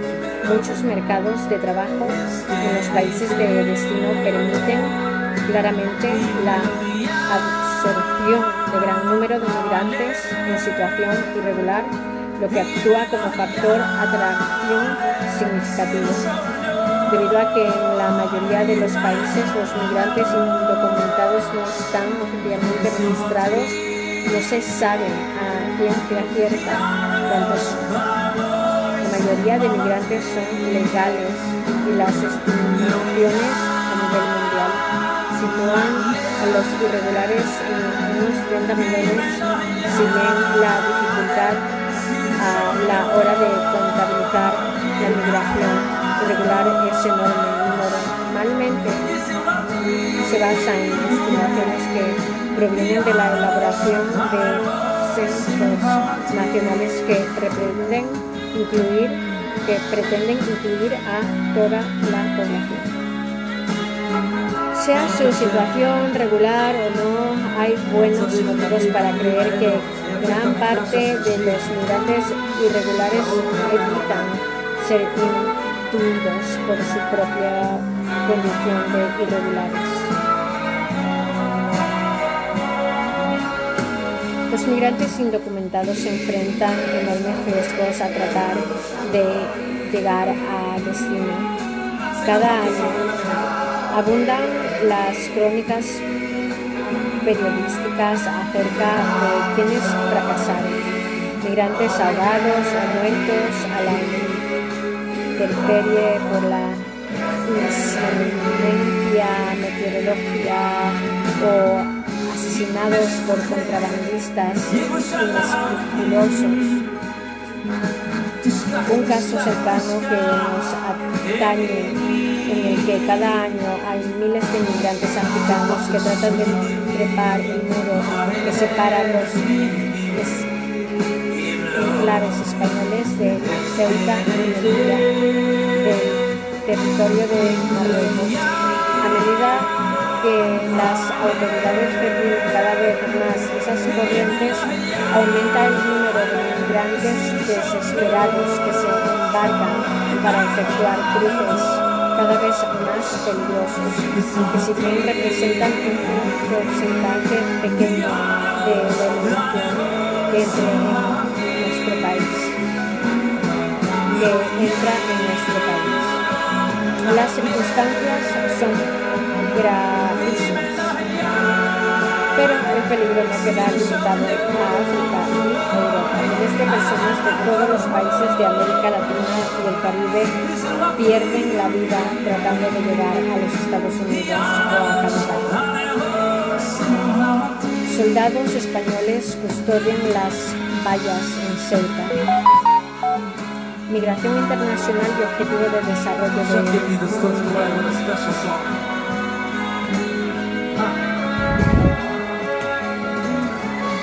La migración internacional facilita al mismo tiempo que limita el logro de los Objetivos de Desarrollo de Millennium o DM. En su informe del 2005, un concepto más amplio de la libertad, el secretario general de las Naciones Unidas, Kofi Annan, dijo que la migración es una de las principales cuestiones sustantivas en la actualidad. Se ha afirmado acertadamente que cada OCM tiene algún vínculo directo o indirecto con la migración.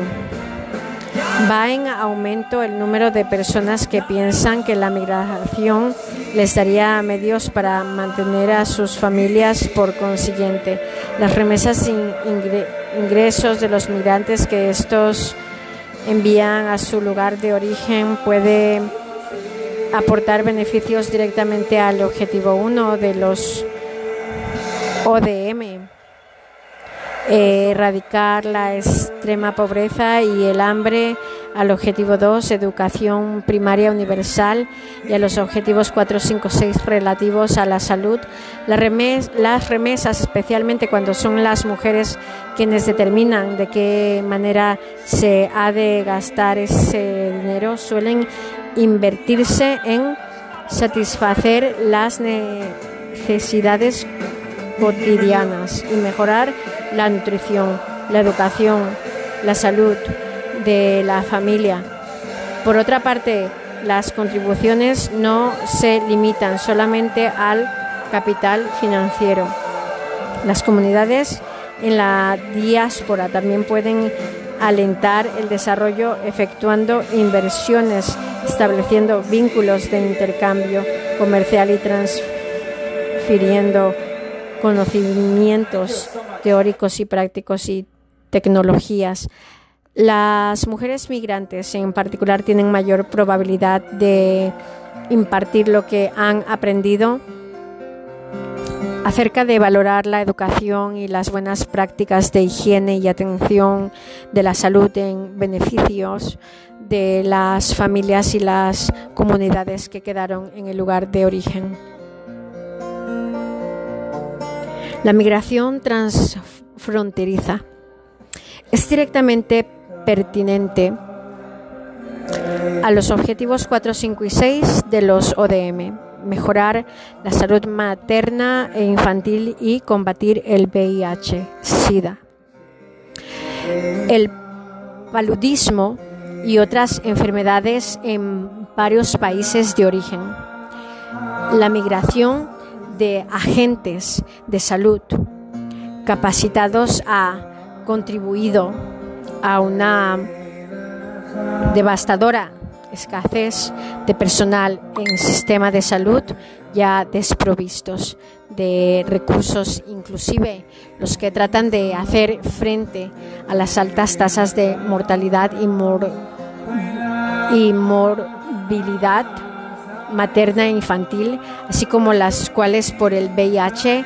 En algunos países también las escuelas se resienten por el éxodo de maestros, pero muchos migrantes se benefician en sus nuevos países con un mejor acceso a los servicios de educación, de salud, así como mejor información, conocimientos al respecto, inclusive en materia de la salud sexual y reproductiva. La planificación de la familia faculta a las mujeres para regular su propia fecundidad algo que sus homólogas en los países de origen con frecuencia no están en condiciones de hacer.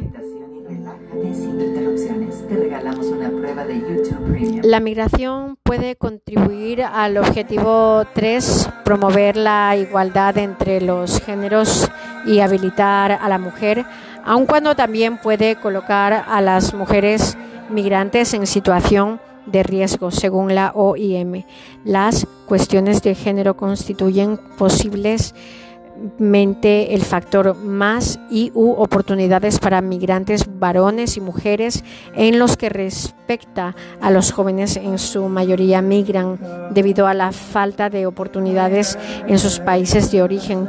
Por consiguiente, la migración se relaciona con una de las metas de Objetivo 8, fortalecer las la Asociación Mundial a fin de aumentar las oportunidades de trabajo digno para los jóvenes.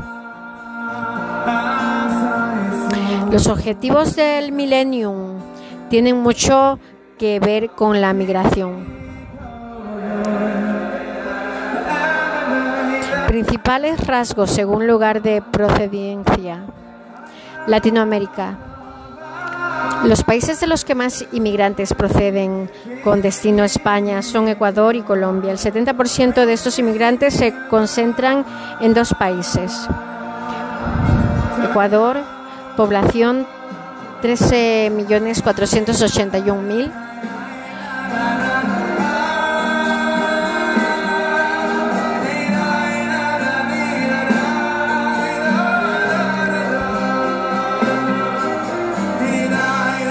Colombia 45 millones 273 mil 936. España 4 millones 486 mil. Tasa de fecundidad.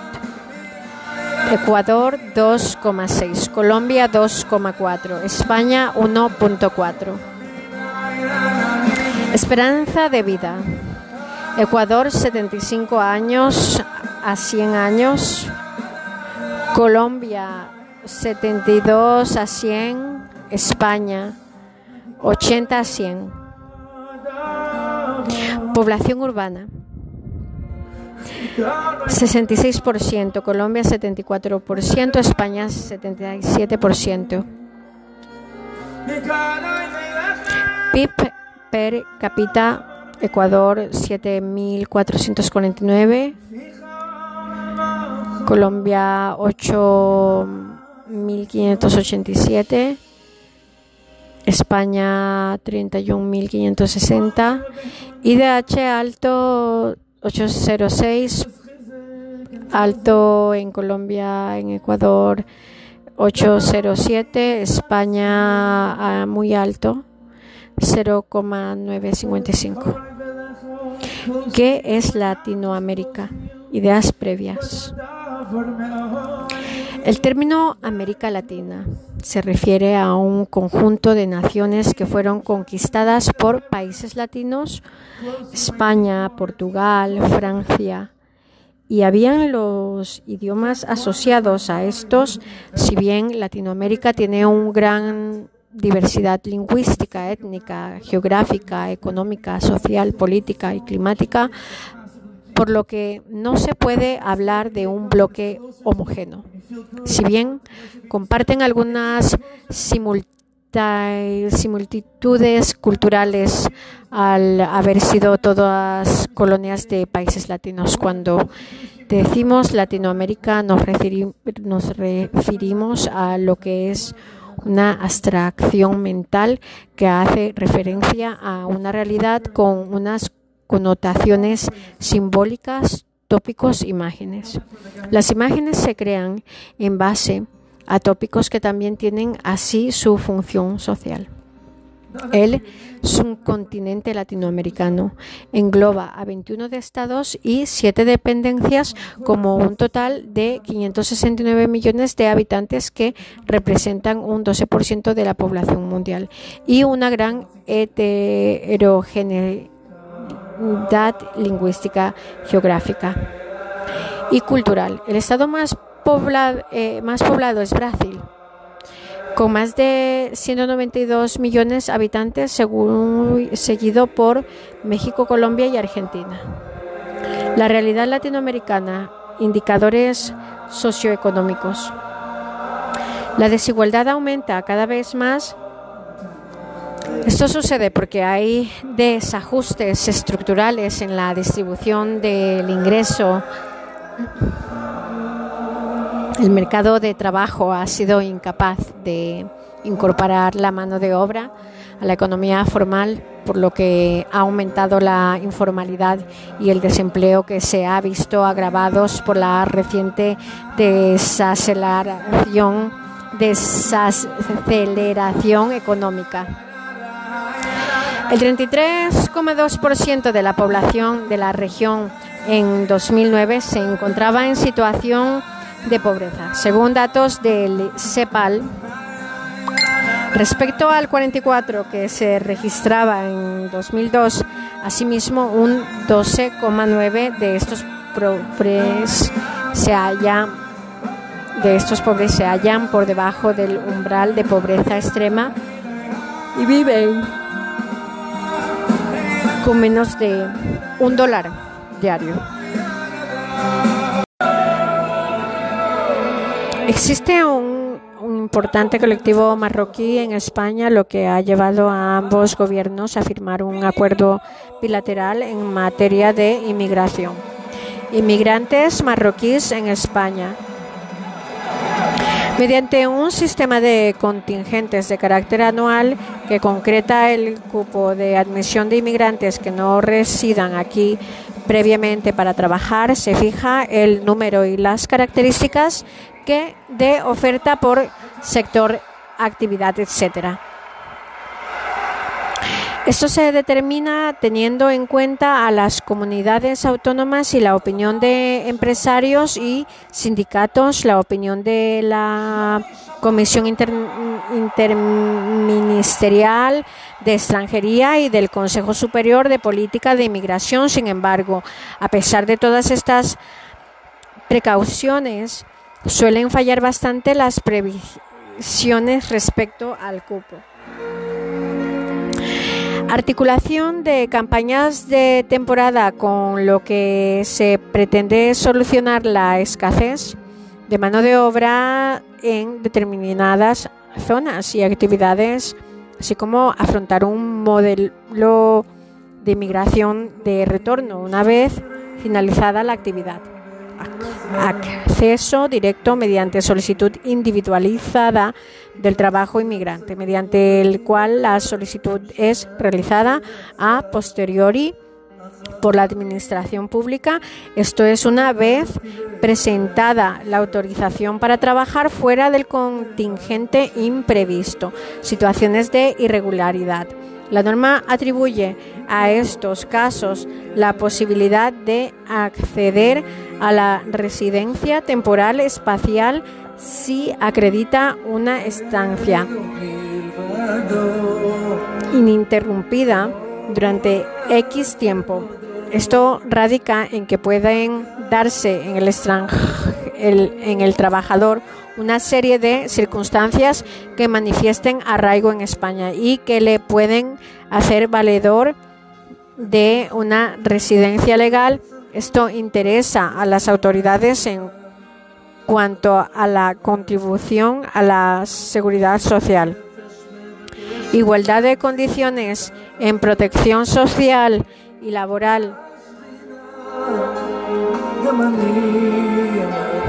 el hecho de solicitar una autorización no es contrario al derecho al trabajo.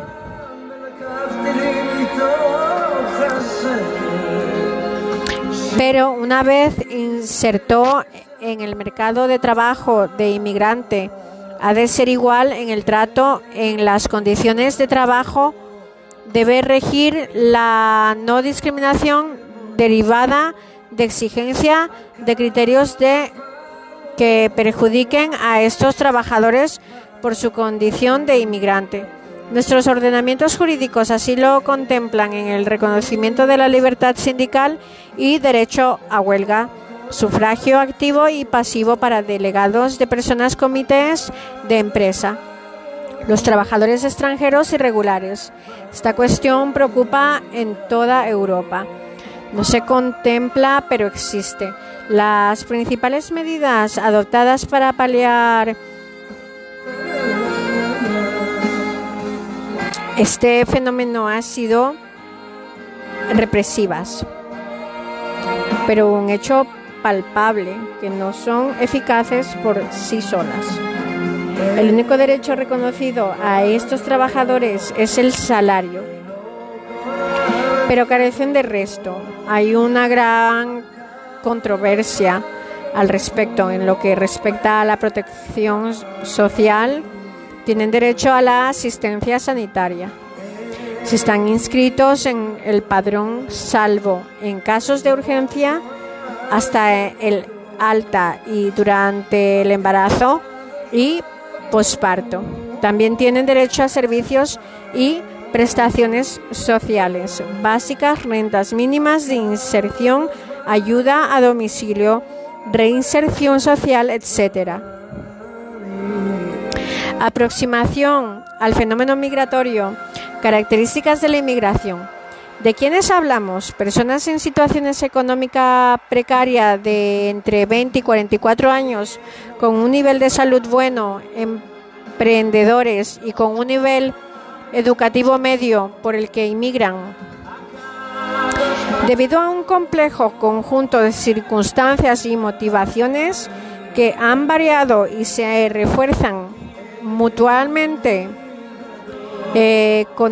económicas, deuda extrema, debilidad económica, imposibilidad de competir en mercados rígidos, binomio ricos, pobres, precariedad laboral, sociales, baja calidad de vida, futuro incierto, escasez de políticas sociales, desigualdad de género, falta de oportunidades, tener familia en otro país, deterioro de las condiciones de vida, culturas push-pull, atracción del modo de vida de otro país, falta de expectativas vitales, realización personal, políticas, regímenes totalitarios, guerras, falta de libertades, persecución religiosa o etnia Perfil de inmigrantes.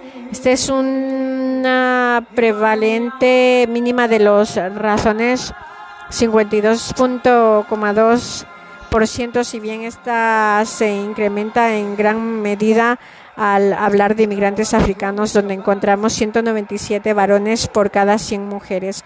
La edad media de situación en 38,4 años son unas diferencias notables entre regiones. Existe un patrón de edad diferente entre los procedentes de países desarrollados con un fuerte componente de personas mayores media de 43 años frente a un patrón más joven para el resto del país de origen media 29 años en el colectivo africano precisamente el que llega a España con edad más baja. La población inmigrante constituye una mano de obra con un nivel de cualificación media. El 58% tiene completados los estudios de primer y segundo ciclo de secundaria. El, primer, el 23% representa el grupo de educación primaria o sin estudios y el resto posee educación superior. Aquellos con mayores estudios provienen de países desarrollados, seguidos por los de América Latina, los africanos, los menos estudiados. Prácticamente uno de cada dos inmigrantes trabaja en su país antes de, antes de emprender el viaje migratorio hacia España. Una cuarta parte estaba estudiando y una quinta parte se dedicaba a las labores domésticas. Habría entonces una tasa de 70% de inmigrantes dedicados a alguna actividad económica en origen, siendo los eh, desempleados tan solo un 20%. El 83,9% llegó a España sin contrato previo. Como consecuencia de la crisis, se estima que los inmigrantes que trabajan sin contrato laboral puedan aproximarse al 30%. Antes de esta circunstancia, no se llegaba al 20%. En la gran mayoría de inmigrantes llega a España en avión, 62%. Aquellos que llegan en pateras y cayullos, los de mayor relevancia social representan un porcentaje residual de la migración recibida, el 1%.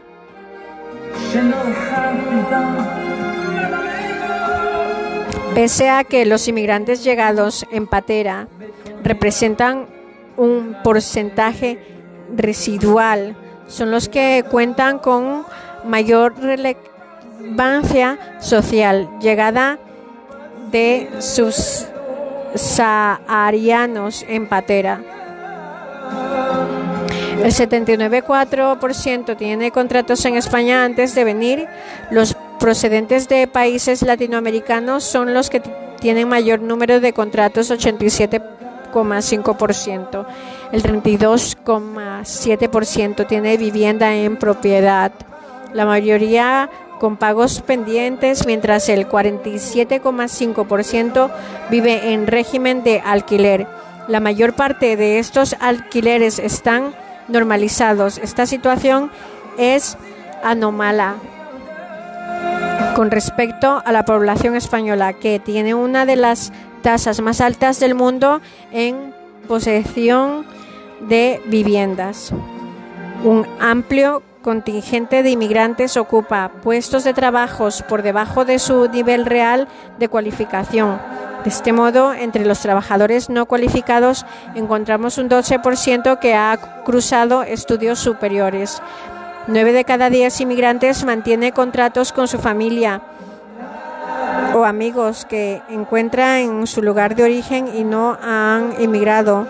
Y dos de cada tres han vuelto a su país al menos una vez.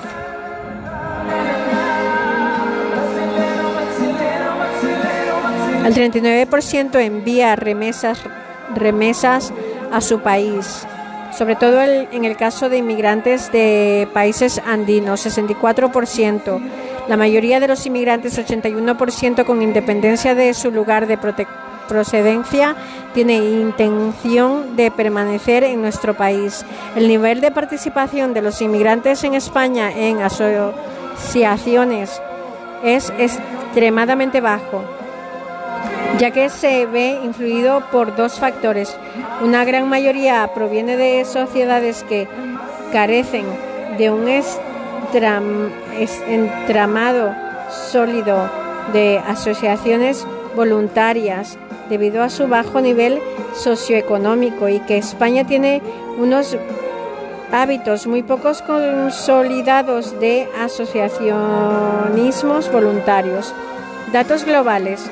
Desde los árboles mismos de la humanidad, los seres humanos han migrado. Los éxodos y las corrientes migratorias siempre han sido parte integrante, así como importante factor determinante de la historia humana, pero los desplazamientos intercontinentales de gran magnitud comenzaron más recientemente en el siglo XVI con la expansión de Europa y los asentamientos en las colonias. En los últimos dos siglos, la, la, migración aumentó hasta un nivel sin precedentes, debido principalmente a la globalización de la actividad económica y sus efectos sobre la migración de la mano de obra, si bien quienes se desplazan son en su gran mayoría migrantes internos, individuos o familias que migran dentro de su propio país, el número de migrantes internacionales es la magnitud significativa. La mayoría de los inmigrantes, sean internos o internacionales, se benefician de mejores ingresos, más acceso a educación y salud, así como mayores oportunidades para sus hijos. Un mundo en movimiento. La migración internacional es un componente vital de la globalización en el mundo de hoy. Puede desempeñar un papel fundamental en la promoción del desarrollo, y la reducción de la pobreza. Ofrece beneficios evidentes que podrían ser realzados y desventajas que podrían ser minimizadas. No obstante, muchas cuestiones relativas a la migración son complejas y delicadas. La introducción de personas pertenecientes a una cultura en, otro, en otra cultura diferentes tienden a suscitar recelos, temores e incluso xenofobia. Varios accidentes de alta visibilidad en que participaron migrantes, así como muchos debates acalorados han puesto en evidencia casos de migración descarrilada. Los millones de casos de migración bien encauzada de mujeres, hombres y jóvenes que se marchan de su lugar de origen y contribuyen tanto a su país de adopción como al de origen mediante sus aptitudes, su trabajo y sus pagos de impuestos quedan por lo general en el silencio. En los últimos decenios hubo un pronunciado cambio en las características generales de la migración. A medida que los transportes y las comunicaciones fueron mejorando en un mundo cada vez más globalizado, actualmente todos los países están involucrados en los desplazamientos de personas o bien con países de origen o bien como países de tránsito o de destino. En los últimos 50 años casi se ha aplicado el número de personas que viven fuera del país del que son oriundos. Esas cantidades llegan de 954 millones del 2009 PNU de 2009. La mayoría de migrantes son internos, ya que el número de personas que se desplazan internamente es seis veces mayor que la cifra de quienes se desplazan internamente. Si tenemos en cuenta solo la migración internacional, podemos ver que la mayoría de movimientos se producen entre países con similar nivel de desarrollo. Solo el 37% de la migración mundial es de país de desarrollo a país de desarrollados significado. El 66% de los desplazamientos entre países de igual nivel de desarrollo, el 3% sería de países desarrollados a país en desarrollo. Esto lo explica el elevado coste que supone desplazarse a grandes distancias, así como políticas migratorias restrictivas. La mayor parte del movimiento se da al interior de las regiones. Origen y destino de los migrantes internacionales PNUD 2007. La migración puede ser voluntaria o forzada, aun cuando en realidad la experiencia pueda abarcar elementos de una y otra. Los migrantes en su mayoría se desplazan por razones de trabajo, de reunificación familiar o de matrimonio. La demanda de migrantes laborales, es decir, quienes buscan mejores oportunidades económicas en el extranjero han sido un importante factor en el aumento de la migración hacia los países de desarrollo. Con respecto a este grupo, los expertos aluden al papel potencial de la inmigración, de la promoción del desarrollo y la reducción de la pobreza, especialmente dados los notables efectos que tienen en los países de origen las remesas financieras y otros beneficios. Aunque muchos creen lo contrario, La promoción de migrantes internacionales ha permanecido a un nivel relativamente bajo en todo el mundo, según el informe del PNUD. Pese a que aquellos que se desplazan desde países con bajo IDH a otros con mayor índice serían los más favorecidos en el desplazamiento. Son las menos móviles ya que tienen muchas más dificultades de inicio para comenzar el desplazamiento en promedio aquellos que lograron desplazarse. Aumentaron sus ingresos por 15 duplicaron sus tasas de matrícula de educación y redujeron la tasa de mortalidad infantil el 16 veces y en general se confirmó el efecto positivo sobre todos los componentes, de desarrollo humano. La migración es un fenómeno mundial.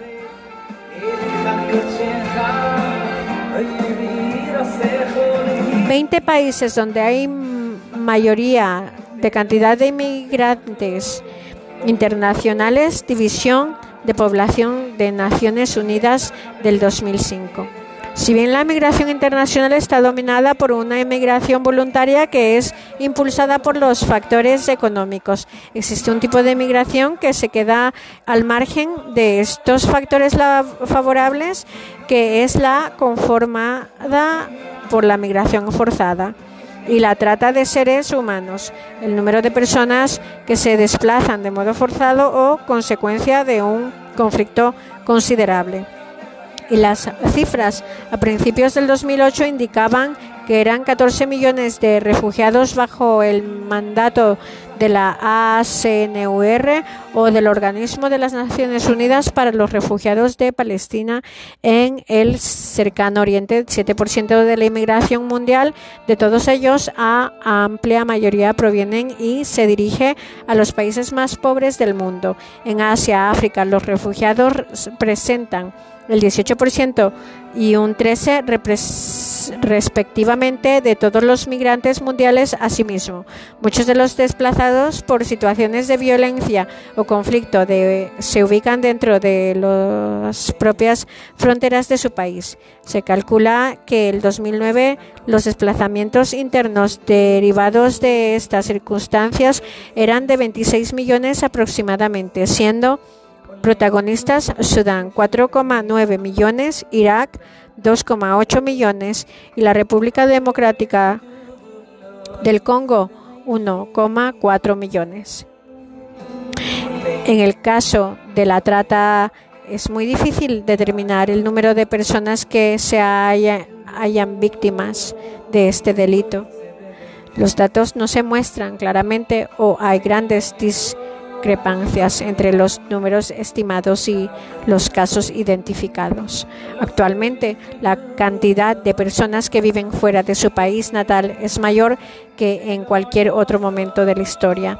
Si los migrantes internacionales residieran todos en un mismo lugar, equivaldría a un país que ocuparía el quinto lugar entre los más populosos del mundo, detrás de China, la India, Estados Unidos e Indonesia. Las tasas de inmigración son más altas en los países pobres y ricos que en los países con niveles moderados de desarrollo. La tasa de inmigración media de los países con bajos niveles de desarrollo humano es solo de alrededor de un tercio de la tasa de inmigración de los países con alto índice. Si nos referimos a la inmigración hacia países desarrollados, la tasa media de inmigración desde países con desarrollo humano bajó en menos de 1% frente al casi 5%, desde países con altos niveles de desarrollo humano, la pobreza una restricción importante para la emigración. La pobreza constituye un freno para emprender el proyecto migratorio. Panel A tasas medias de emigración por grupo del IDH del país de origen. IDH bajo, IDH medio, IDH alto, IDH muy alto. Del 0 al 10. Amarillo y marrón hacia países de desarrollo amarillo y hacia países de, desarrollo, de desarrollados, hacia países desarrollados eh, marrón. Y es mucho. Tasas de migración de IDH e ingreso PNUD 2009. En cuestiones de género o la tendencia continúa desde 1960, donde el 47% eran mujeres, en el año 2009 es mitad mitad en esta tabla de color, tanto el amarillo y el marrón. Este porcentaje dista poco el de hace 50 años y la proporción sigue manteniendo a las mujeres en aproximadamente la mitad de los migrantes, 48%. Si bien hay diferencias entre regiones, de modo que la feminización ha sido más intensa en los desplazamientos hacia la Unión Europea, 52%, que hacia Asia, 45%, por ejemplo.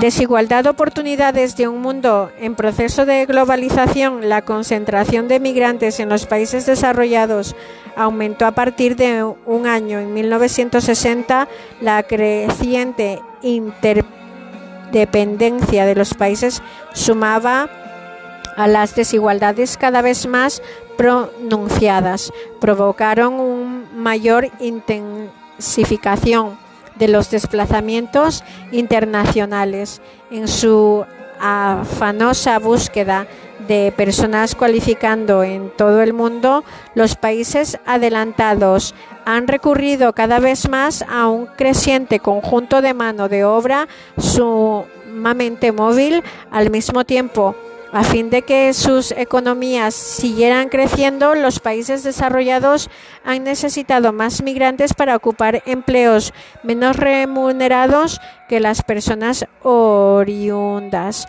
del país no pueden o no quieren ocupar, particularmente cuando los salarios son bajos y las condiciones de trabajo deficientes. Esos empleos caracterizados por 4D desasiados desasiados, difíciles, denigrantes y desprotegidos. Abarcan, por ejemplo, la recolección de basura, la limpieza de calles, la construcción, la minería, el trabajo sexual, la agricultura, etcétera. Otros empleos que los trabajadores locales tal vez eluden ocupar o no. Son y requieren un complemento de trabajadores extranjeros.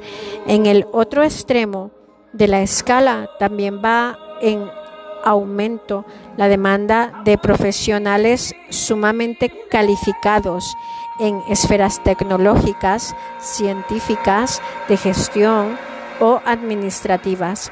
Los países ricos y sus mayorías son respectivos a la inmigración de personal sumamente calificado, incluso la alientan, pero tienen posiciones de ambigüedad o negativas acerca de la mano de obra que necesitan en el extremo más bajo de la escala, ni los más pobres ni los más educados. Entre los migrantes suelen predominar algunas características demográficas socioeconómicas. En lo relativo a edad, sexo, educación, categoría, ocupación o disposición a correr riesgos, esos factores los diferencian del resto de la población de sus comunidades de origen. Hay dos tendencias que se ponen más de manifiesto. En los países que reciben migrantes hay demanda de mano de obra en ambos extremos de la gama de ocupaciones, es decir, personal sumamente calificado y personal con pocas calificaciones y pese a la gran escasez de datos desagregados por edades. También en evidente, es evidente que en una gran proporción esos migrantes son personas jóvenes. La selectividad de migrantes a su vez tienen efectos directos sobre quienes se benefician y cuáles son estos beneficios y las comunidades tanto de origen como de destino.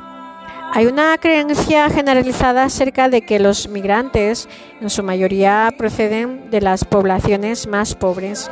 Esto es incorrecto. En verdad, quienes emigran suelen estar mejor educados que quienes que quedaron atrás.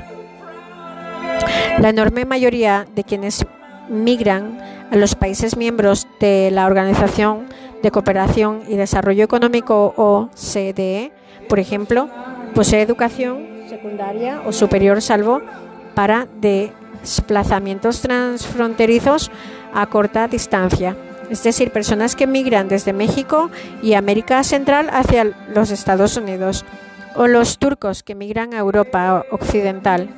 En general, los migrantes necesitan acceso a información y algún tipo de apoyo financiero. Por ejemplo, se estima que los migrantes chinos puedan necesitar hasta 60 mil dólares estadounidenses a fin de poder cruzar las fronteras legales o ilegal, ilegalmente.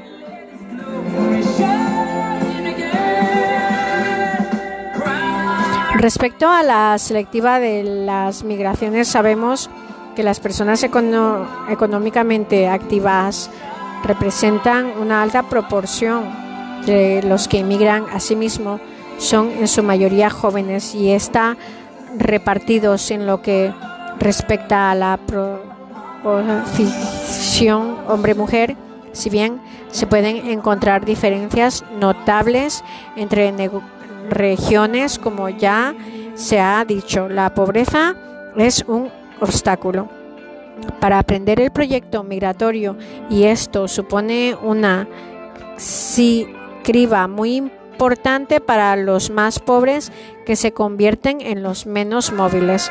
Eso desperdicio y ganancia de profesionales. La demanda de trabajadores calificados pueden reanudar en que gran número de ellos se marchen de sus países de origen. Esta situación ha dado lugar a uno de los más importantes debates relativos a la migración internacional y puede presentar una pérdida apreciable para los países en desarrollo. Los países dedican considerables recursos a la formación de profesionales sumamente capacitados cuando estos se marchan. El país de origen pierde tanto las aptitudes del inmigrante como la inversión inicial efectuada en él. La preocupación por esa gran pérdida de personal capacitado no es nueva pero la competencia mundial impulsa a los países a contratar a trabajadores migrantes sumamente calificados a fin de mantener y acrecentar sus ventajas económicas. Muchos investigadores consideran que, en consecuencia, entre una tercera parte y la mitad del personal especializado en ciencia y tecnología. Oriundo del mundo en desarrollo vive actualmente en el mundo desarrollado, no obstante, un estudio del Banco Mundial llega a la conclusión de que el, el 22 de los 33 países para que pueda estimarse datos sobre nivel educacional ha migrado menos del 10% del grupo mejor educado con diplomas de nivel terciario de esos países exportadores de mano de obra. Pero lo que es un regalo del cielo para el mundo desarrollado puede ser devastador para países más empobrecidos.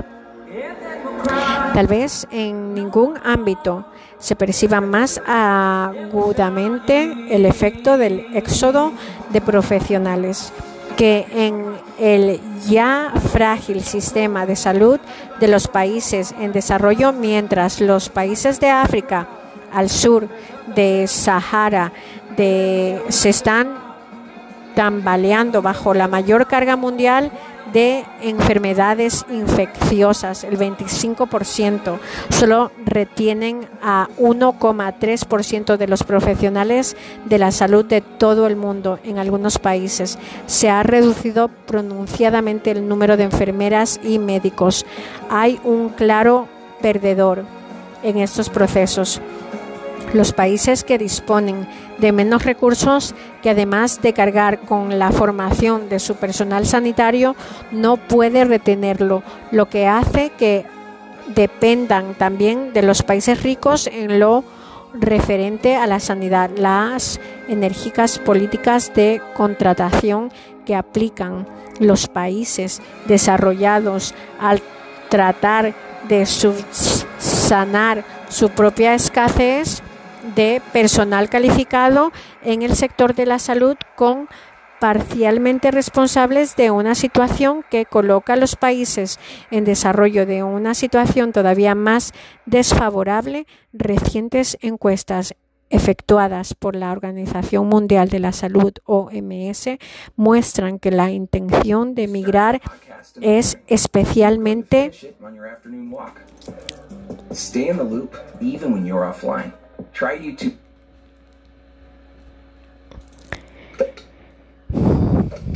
es especialmente prevalente entre los agentes de salud que viven en las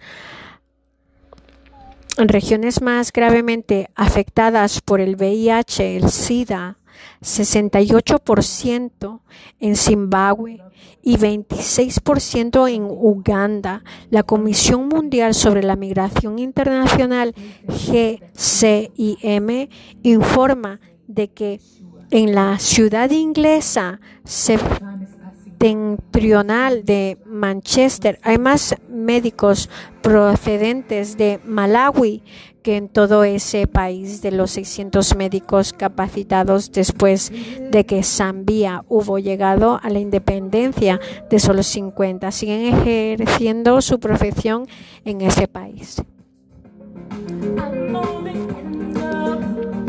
Crisis de los servicios de la salud en África. OMS 2004. Según la OIT, el SIDA afecta particularmente al personal sanitario en los países en desarrollo, sobre todo en el sector de enfermería. Por ejemplo, en Sudáfrica, uno de los países más afectados entre 1997 y el 2001, un 14% del personal sanitario murió a causa de SIDA.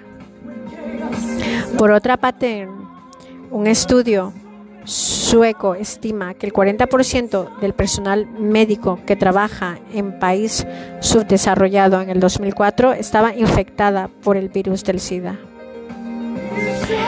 Aún cuando sean motivo de preocupación, este tipo de situaciones no agotan el panorama. Algunos investigadores aducen que para que el éxodo de profesionales sea nocivo en preciso que existan dos condiciones pérdida de una alta proporción de total de personas educadas de un país consecuencias económicas perjudiciales. Los investigadores observan que los países pequeños menos adelantados, particularmente en África y el Caribe, probablemente sufrirán más de los efectos del éxodo de profesionales. Europa se ha conformado como destino preferido para los profesionales africanos,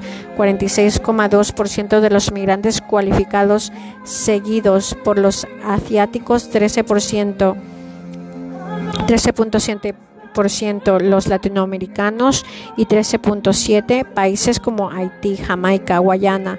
Tiene desde el año 2000 un 80% de sus graduados en el extranjero. UNESCO 2006.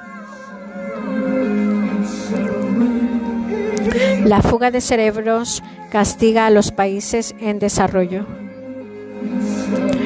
El evidente lo perjudicial que puede ser esto para los países en desarrollo, sobre todo el caso de África y Asia, ya que se crea un vacío de profesionales en la mayoría de sectores económicos. Esta pérdida de capital humano y los menores niveles de la educación de las poblaciones que quedan en el país pueden retrasar el crecimiento económico y hacer estancar las acciones encaminadas a reducir la pobreza.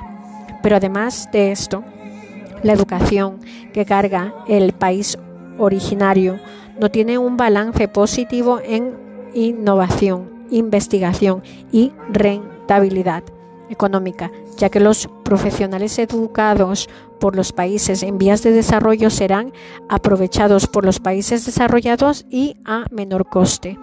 Por otro lado, la fuga de profesionales también implica un importante descenso de la población joven que conforma la élite intelectual y científica que priva a los países de una futura regeneración de nuevos profesionales.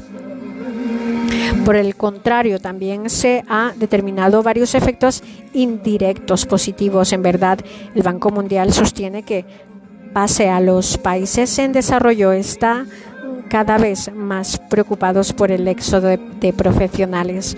Las pérdidas pueden quedar ampliamente compensadas por las remesas que envían y por el aumento de intercambio comercial y de las inversiones, dicho más simplemente, el ingreso resultante de las remesas puede estimular el consumo en el país de origen y ser utilizado para efectuar inversiones productivas.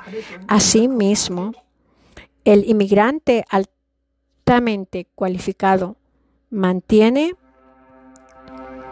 unos contactos con su sociedad de origen y se convierte en una correa de transmisión de conocimientos profesionales científicos y prácticas entre las dos sociedades.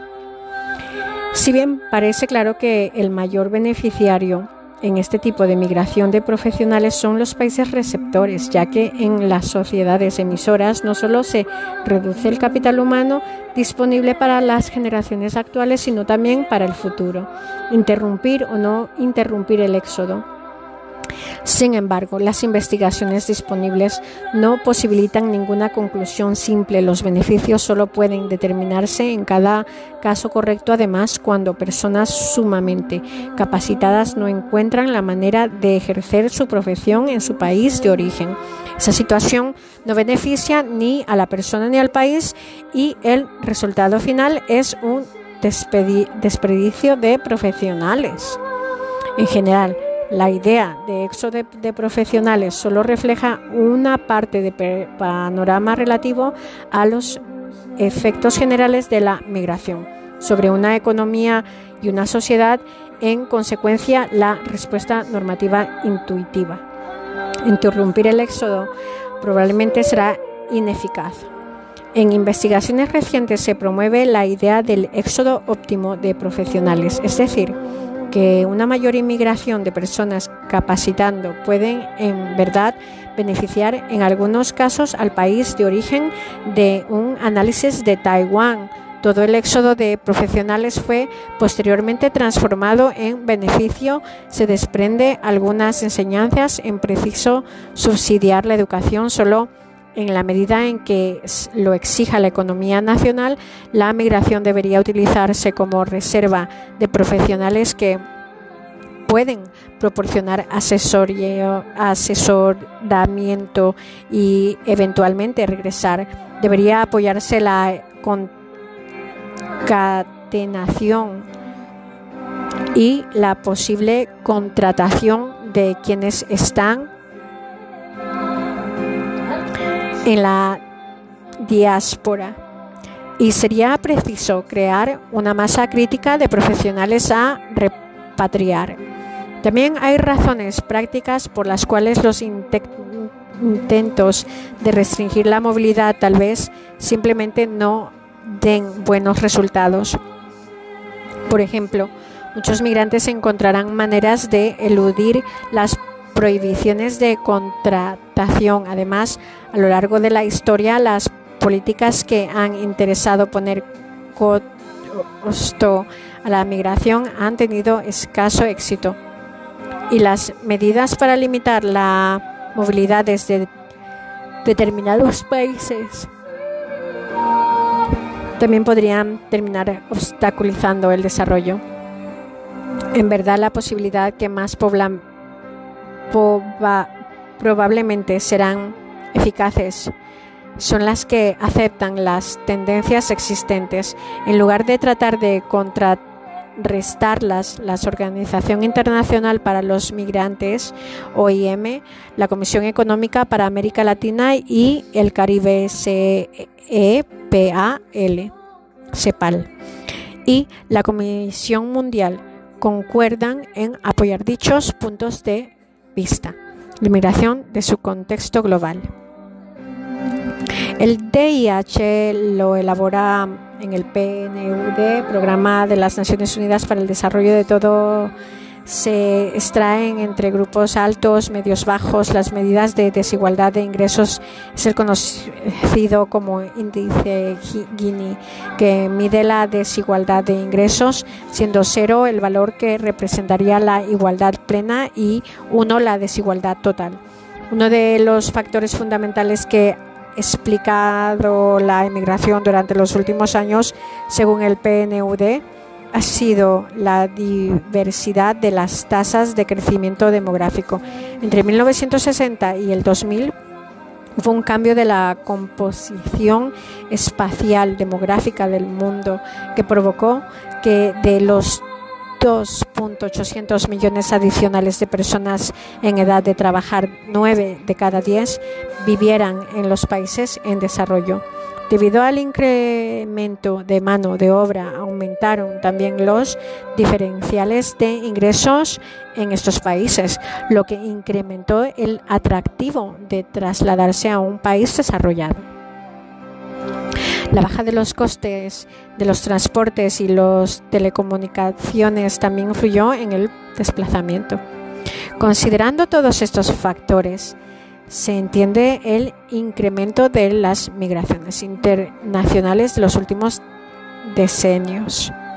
Si bien cada vez si bien cabe destacar que en numerosas ocasiones numerosas ocasiones estos movimientos se han encontrado con amplias restricciones normativas que tienen fundamentalmente como objeto coartar el ingreso de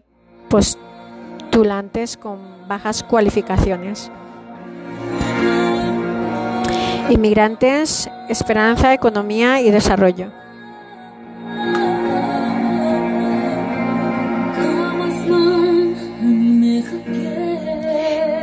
En muchos de los casos la migración no solo está focalizada cerca de mejorar la vida de aquel que migra, sino también en el de su familia.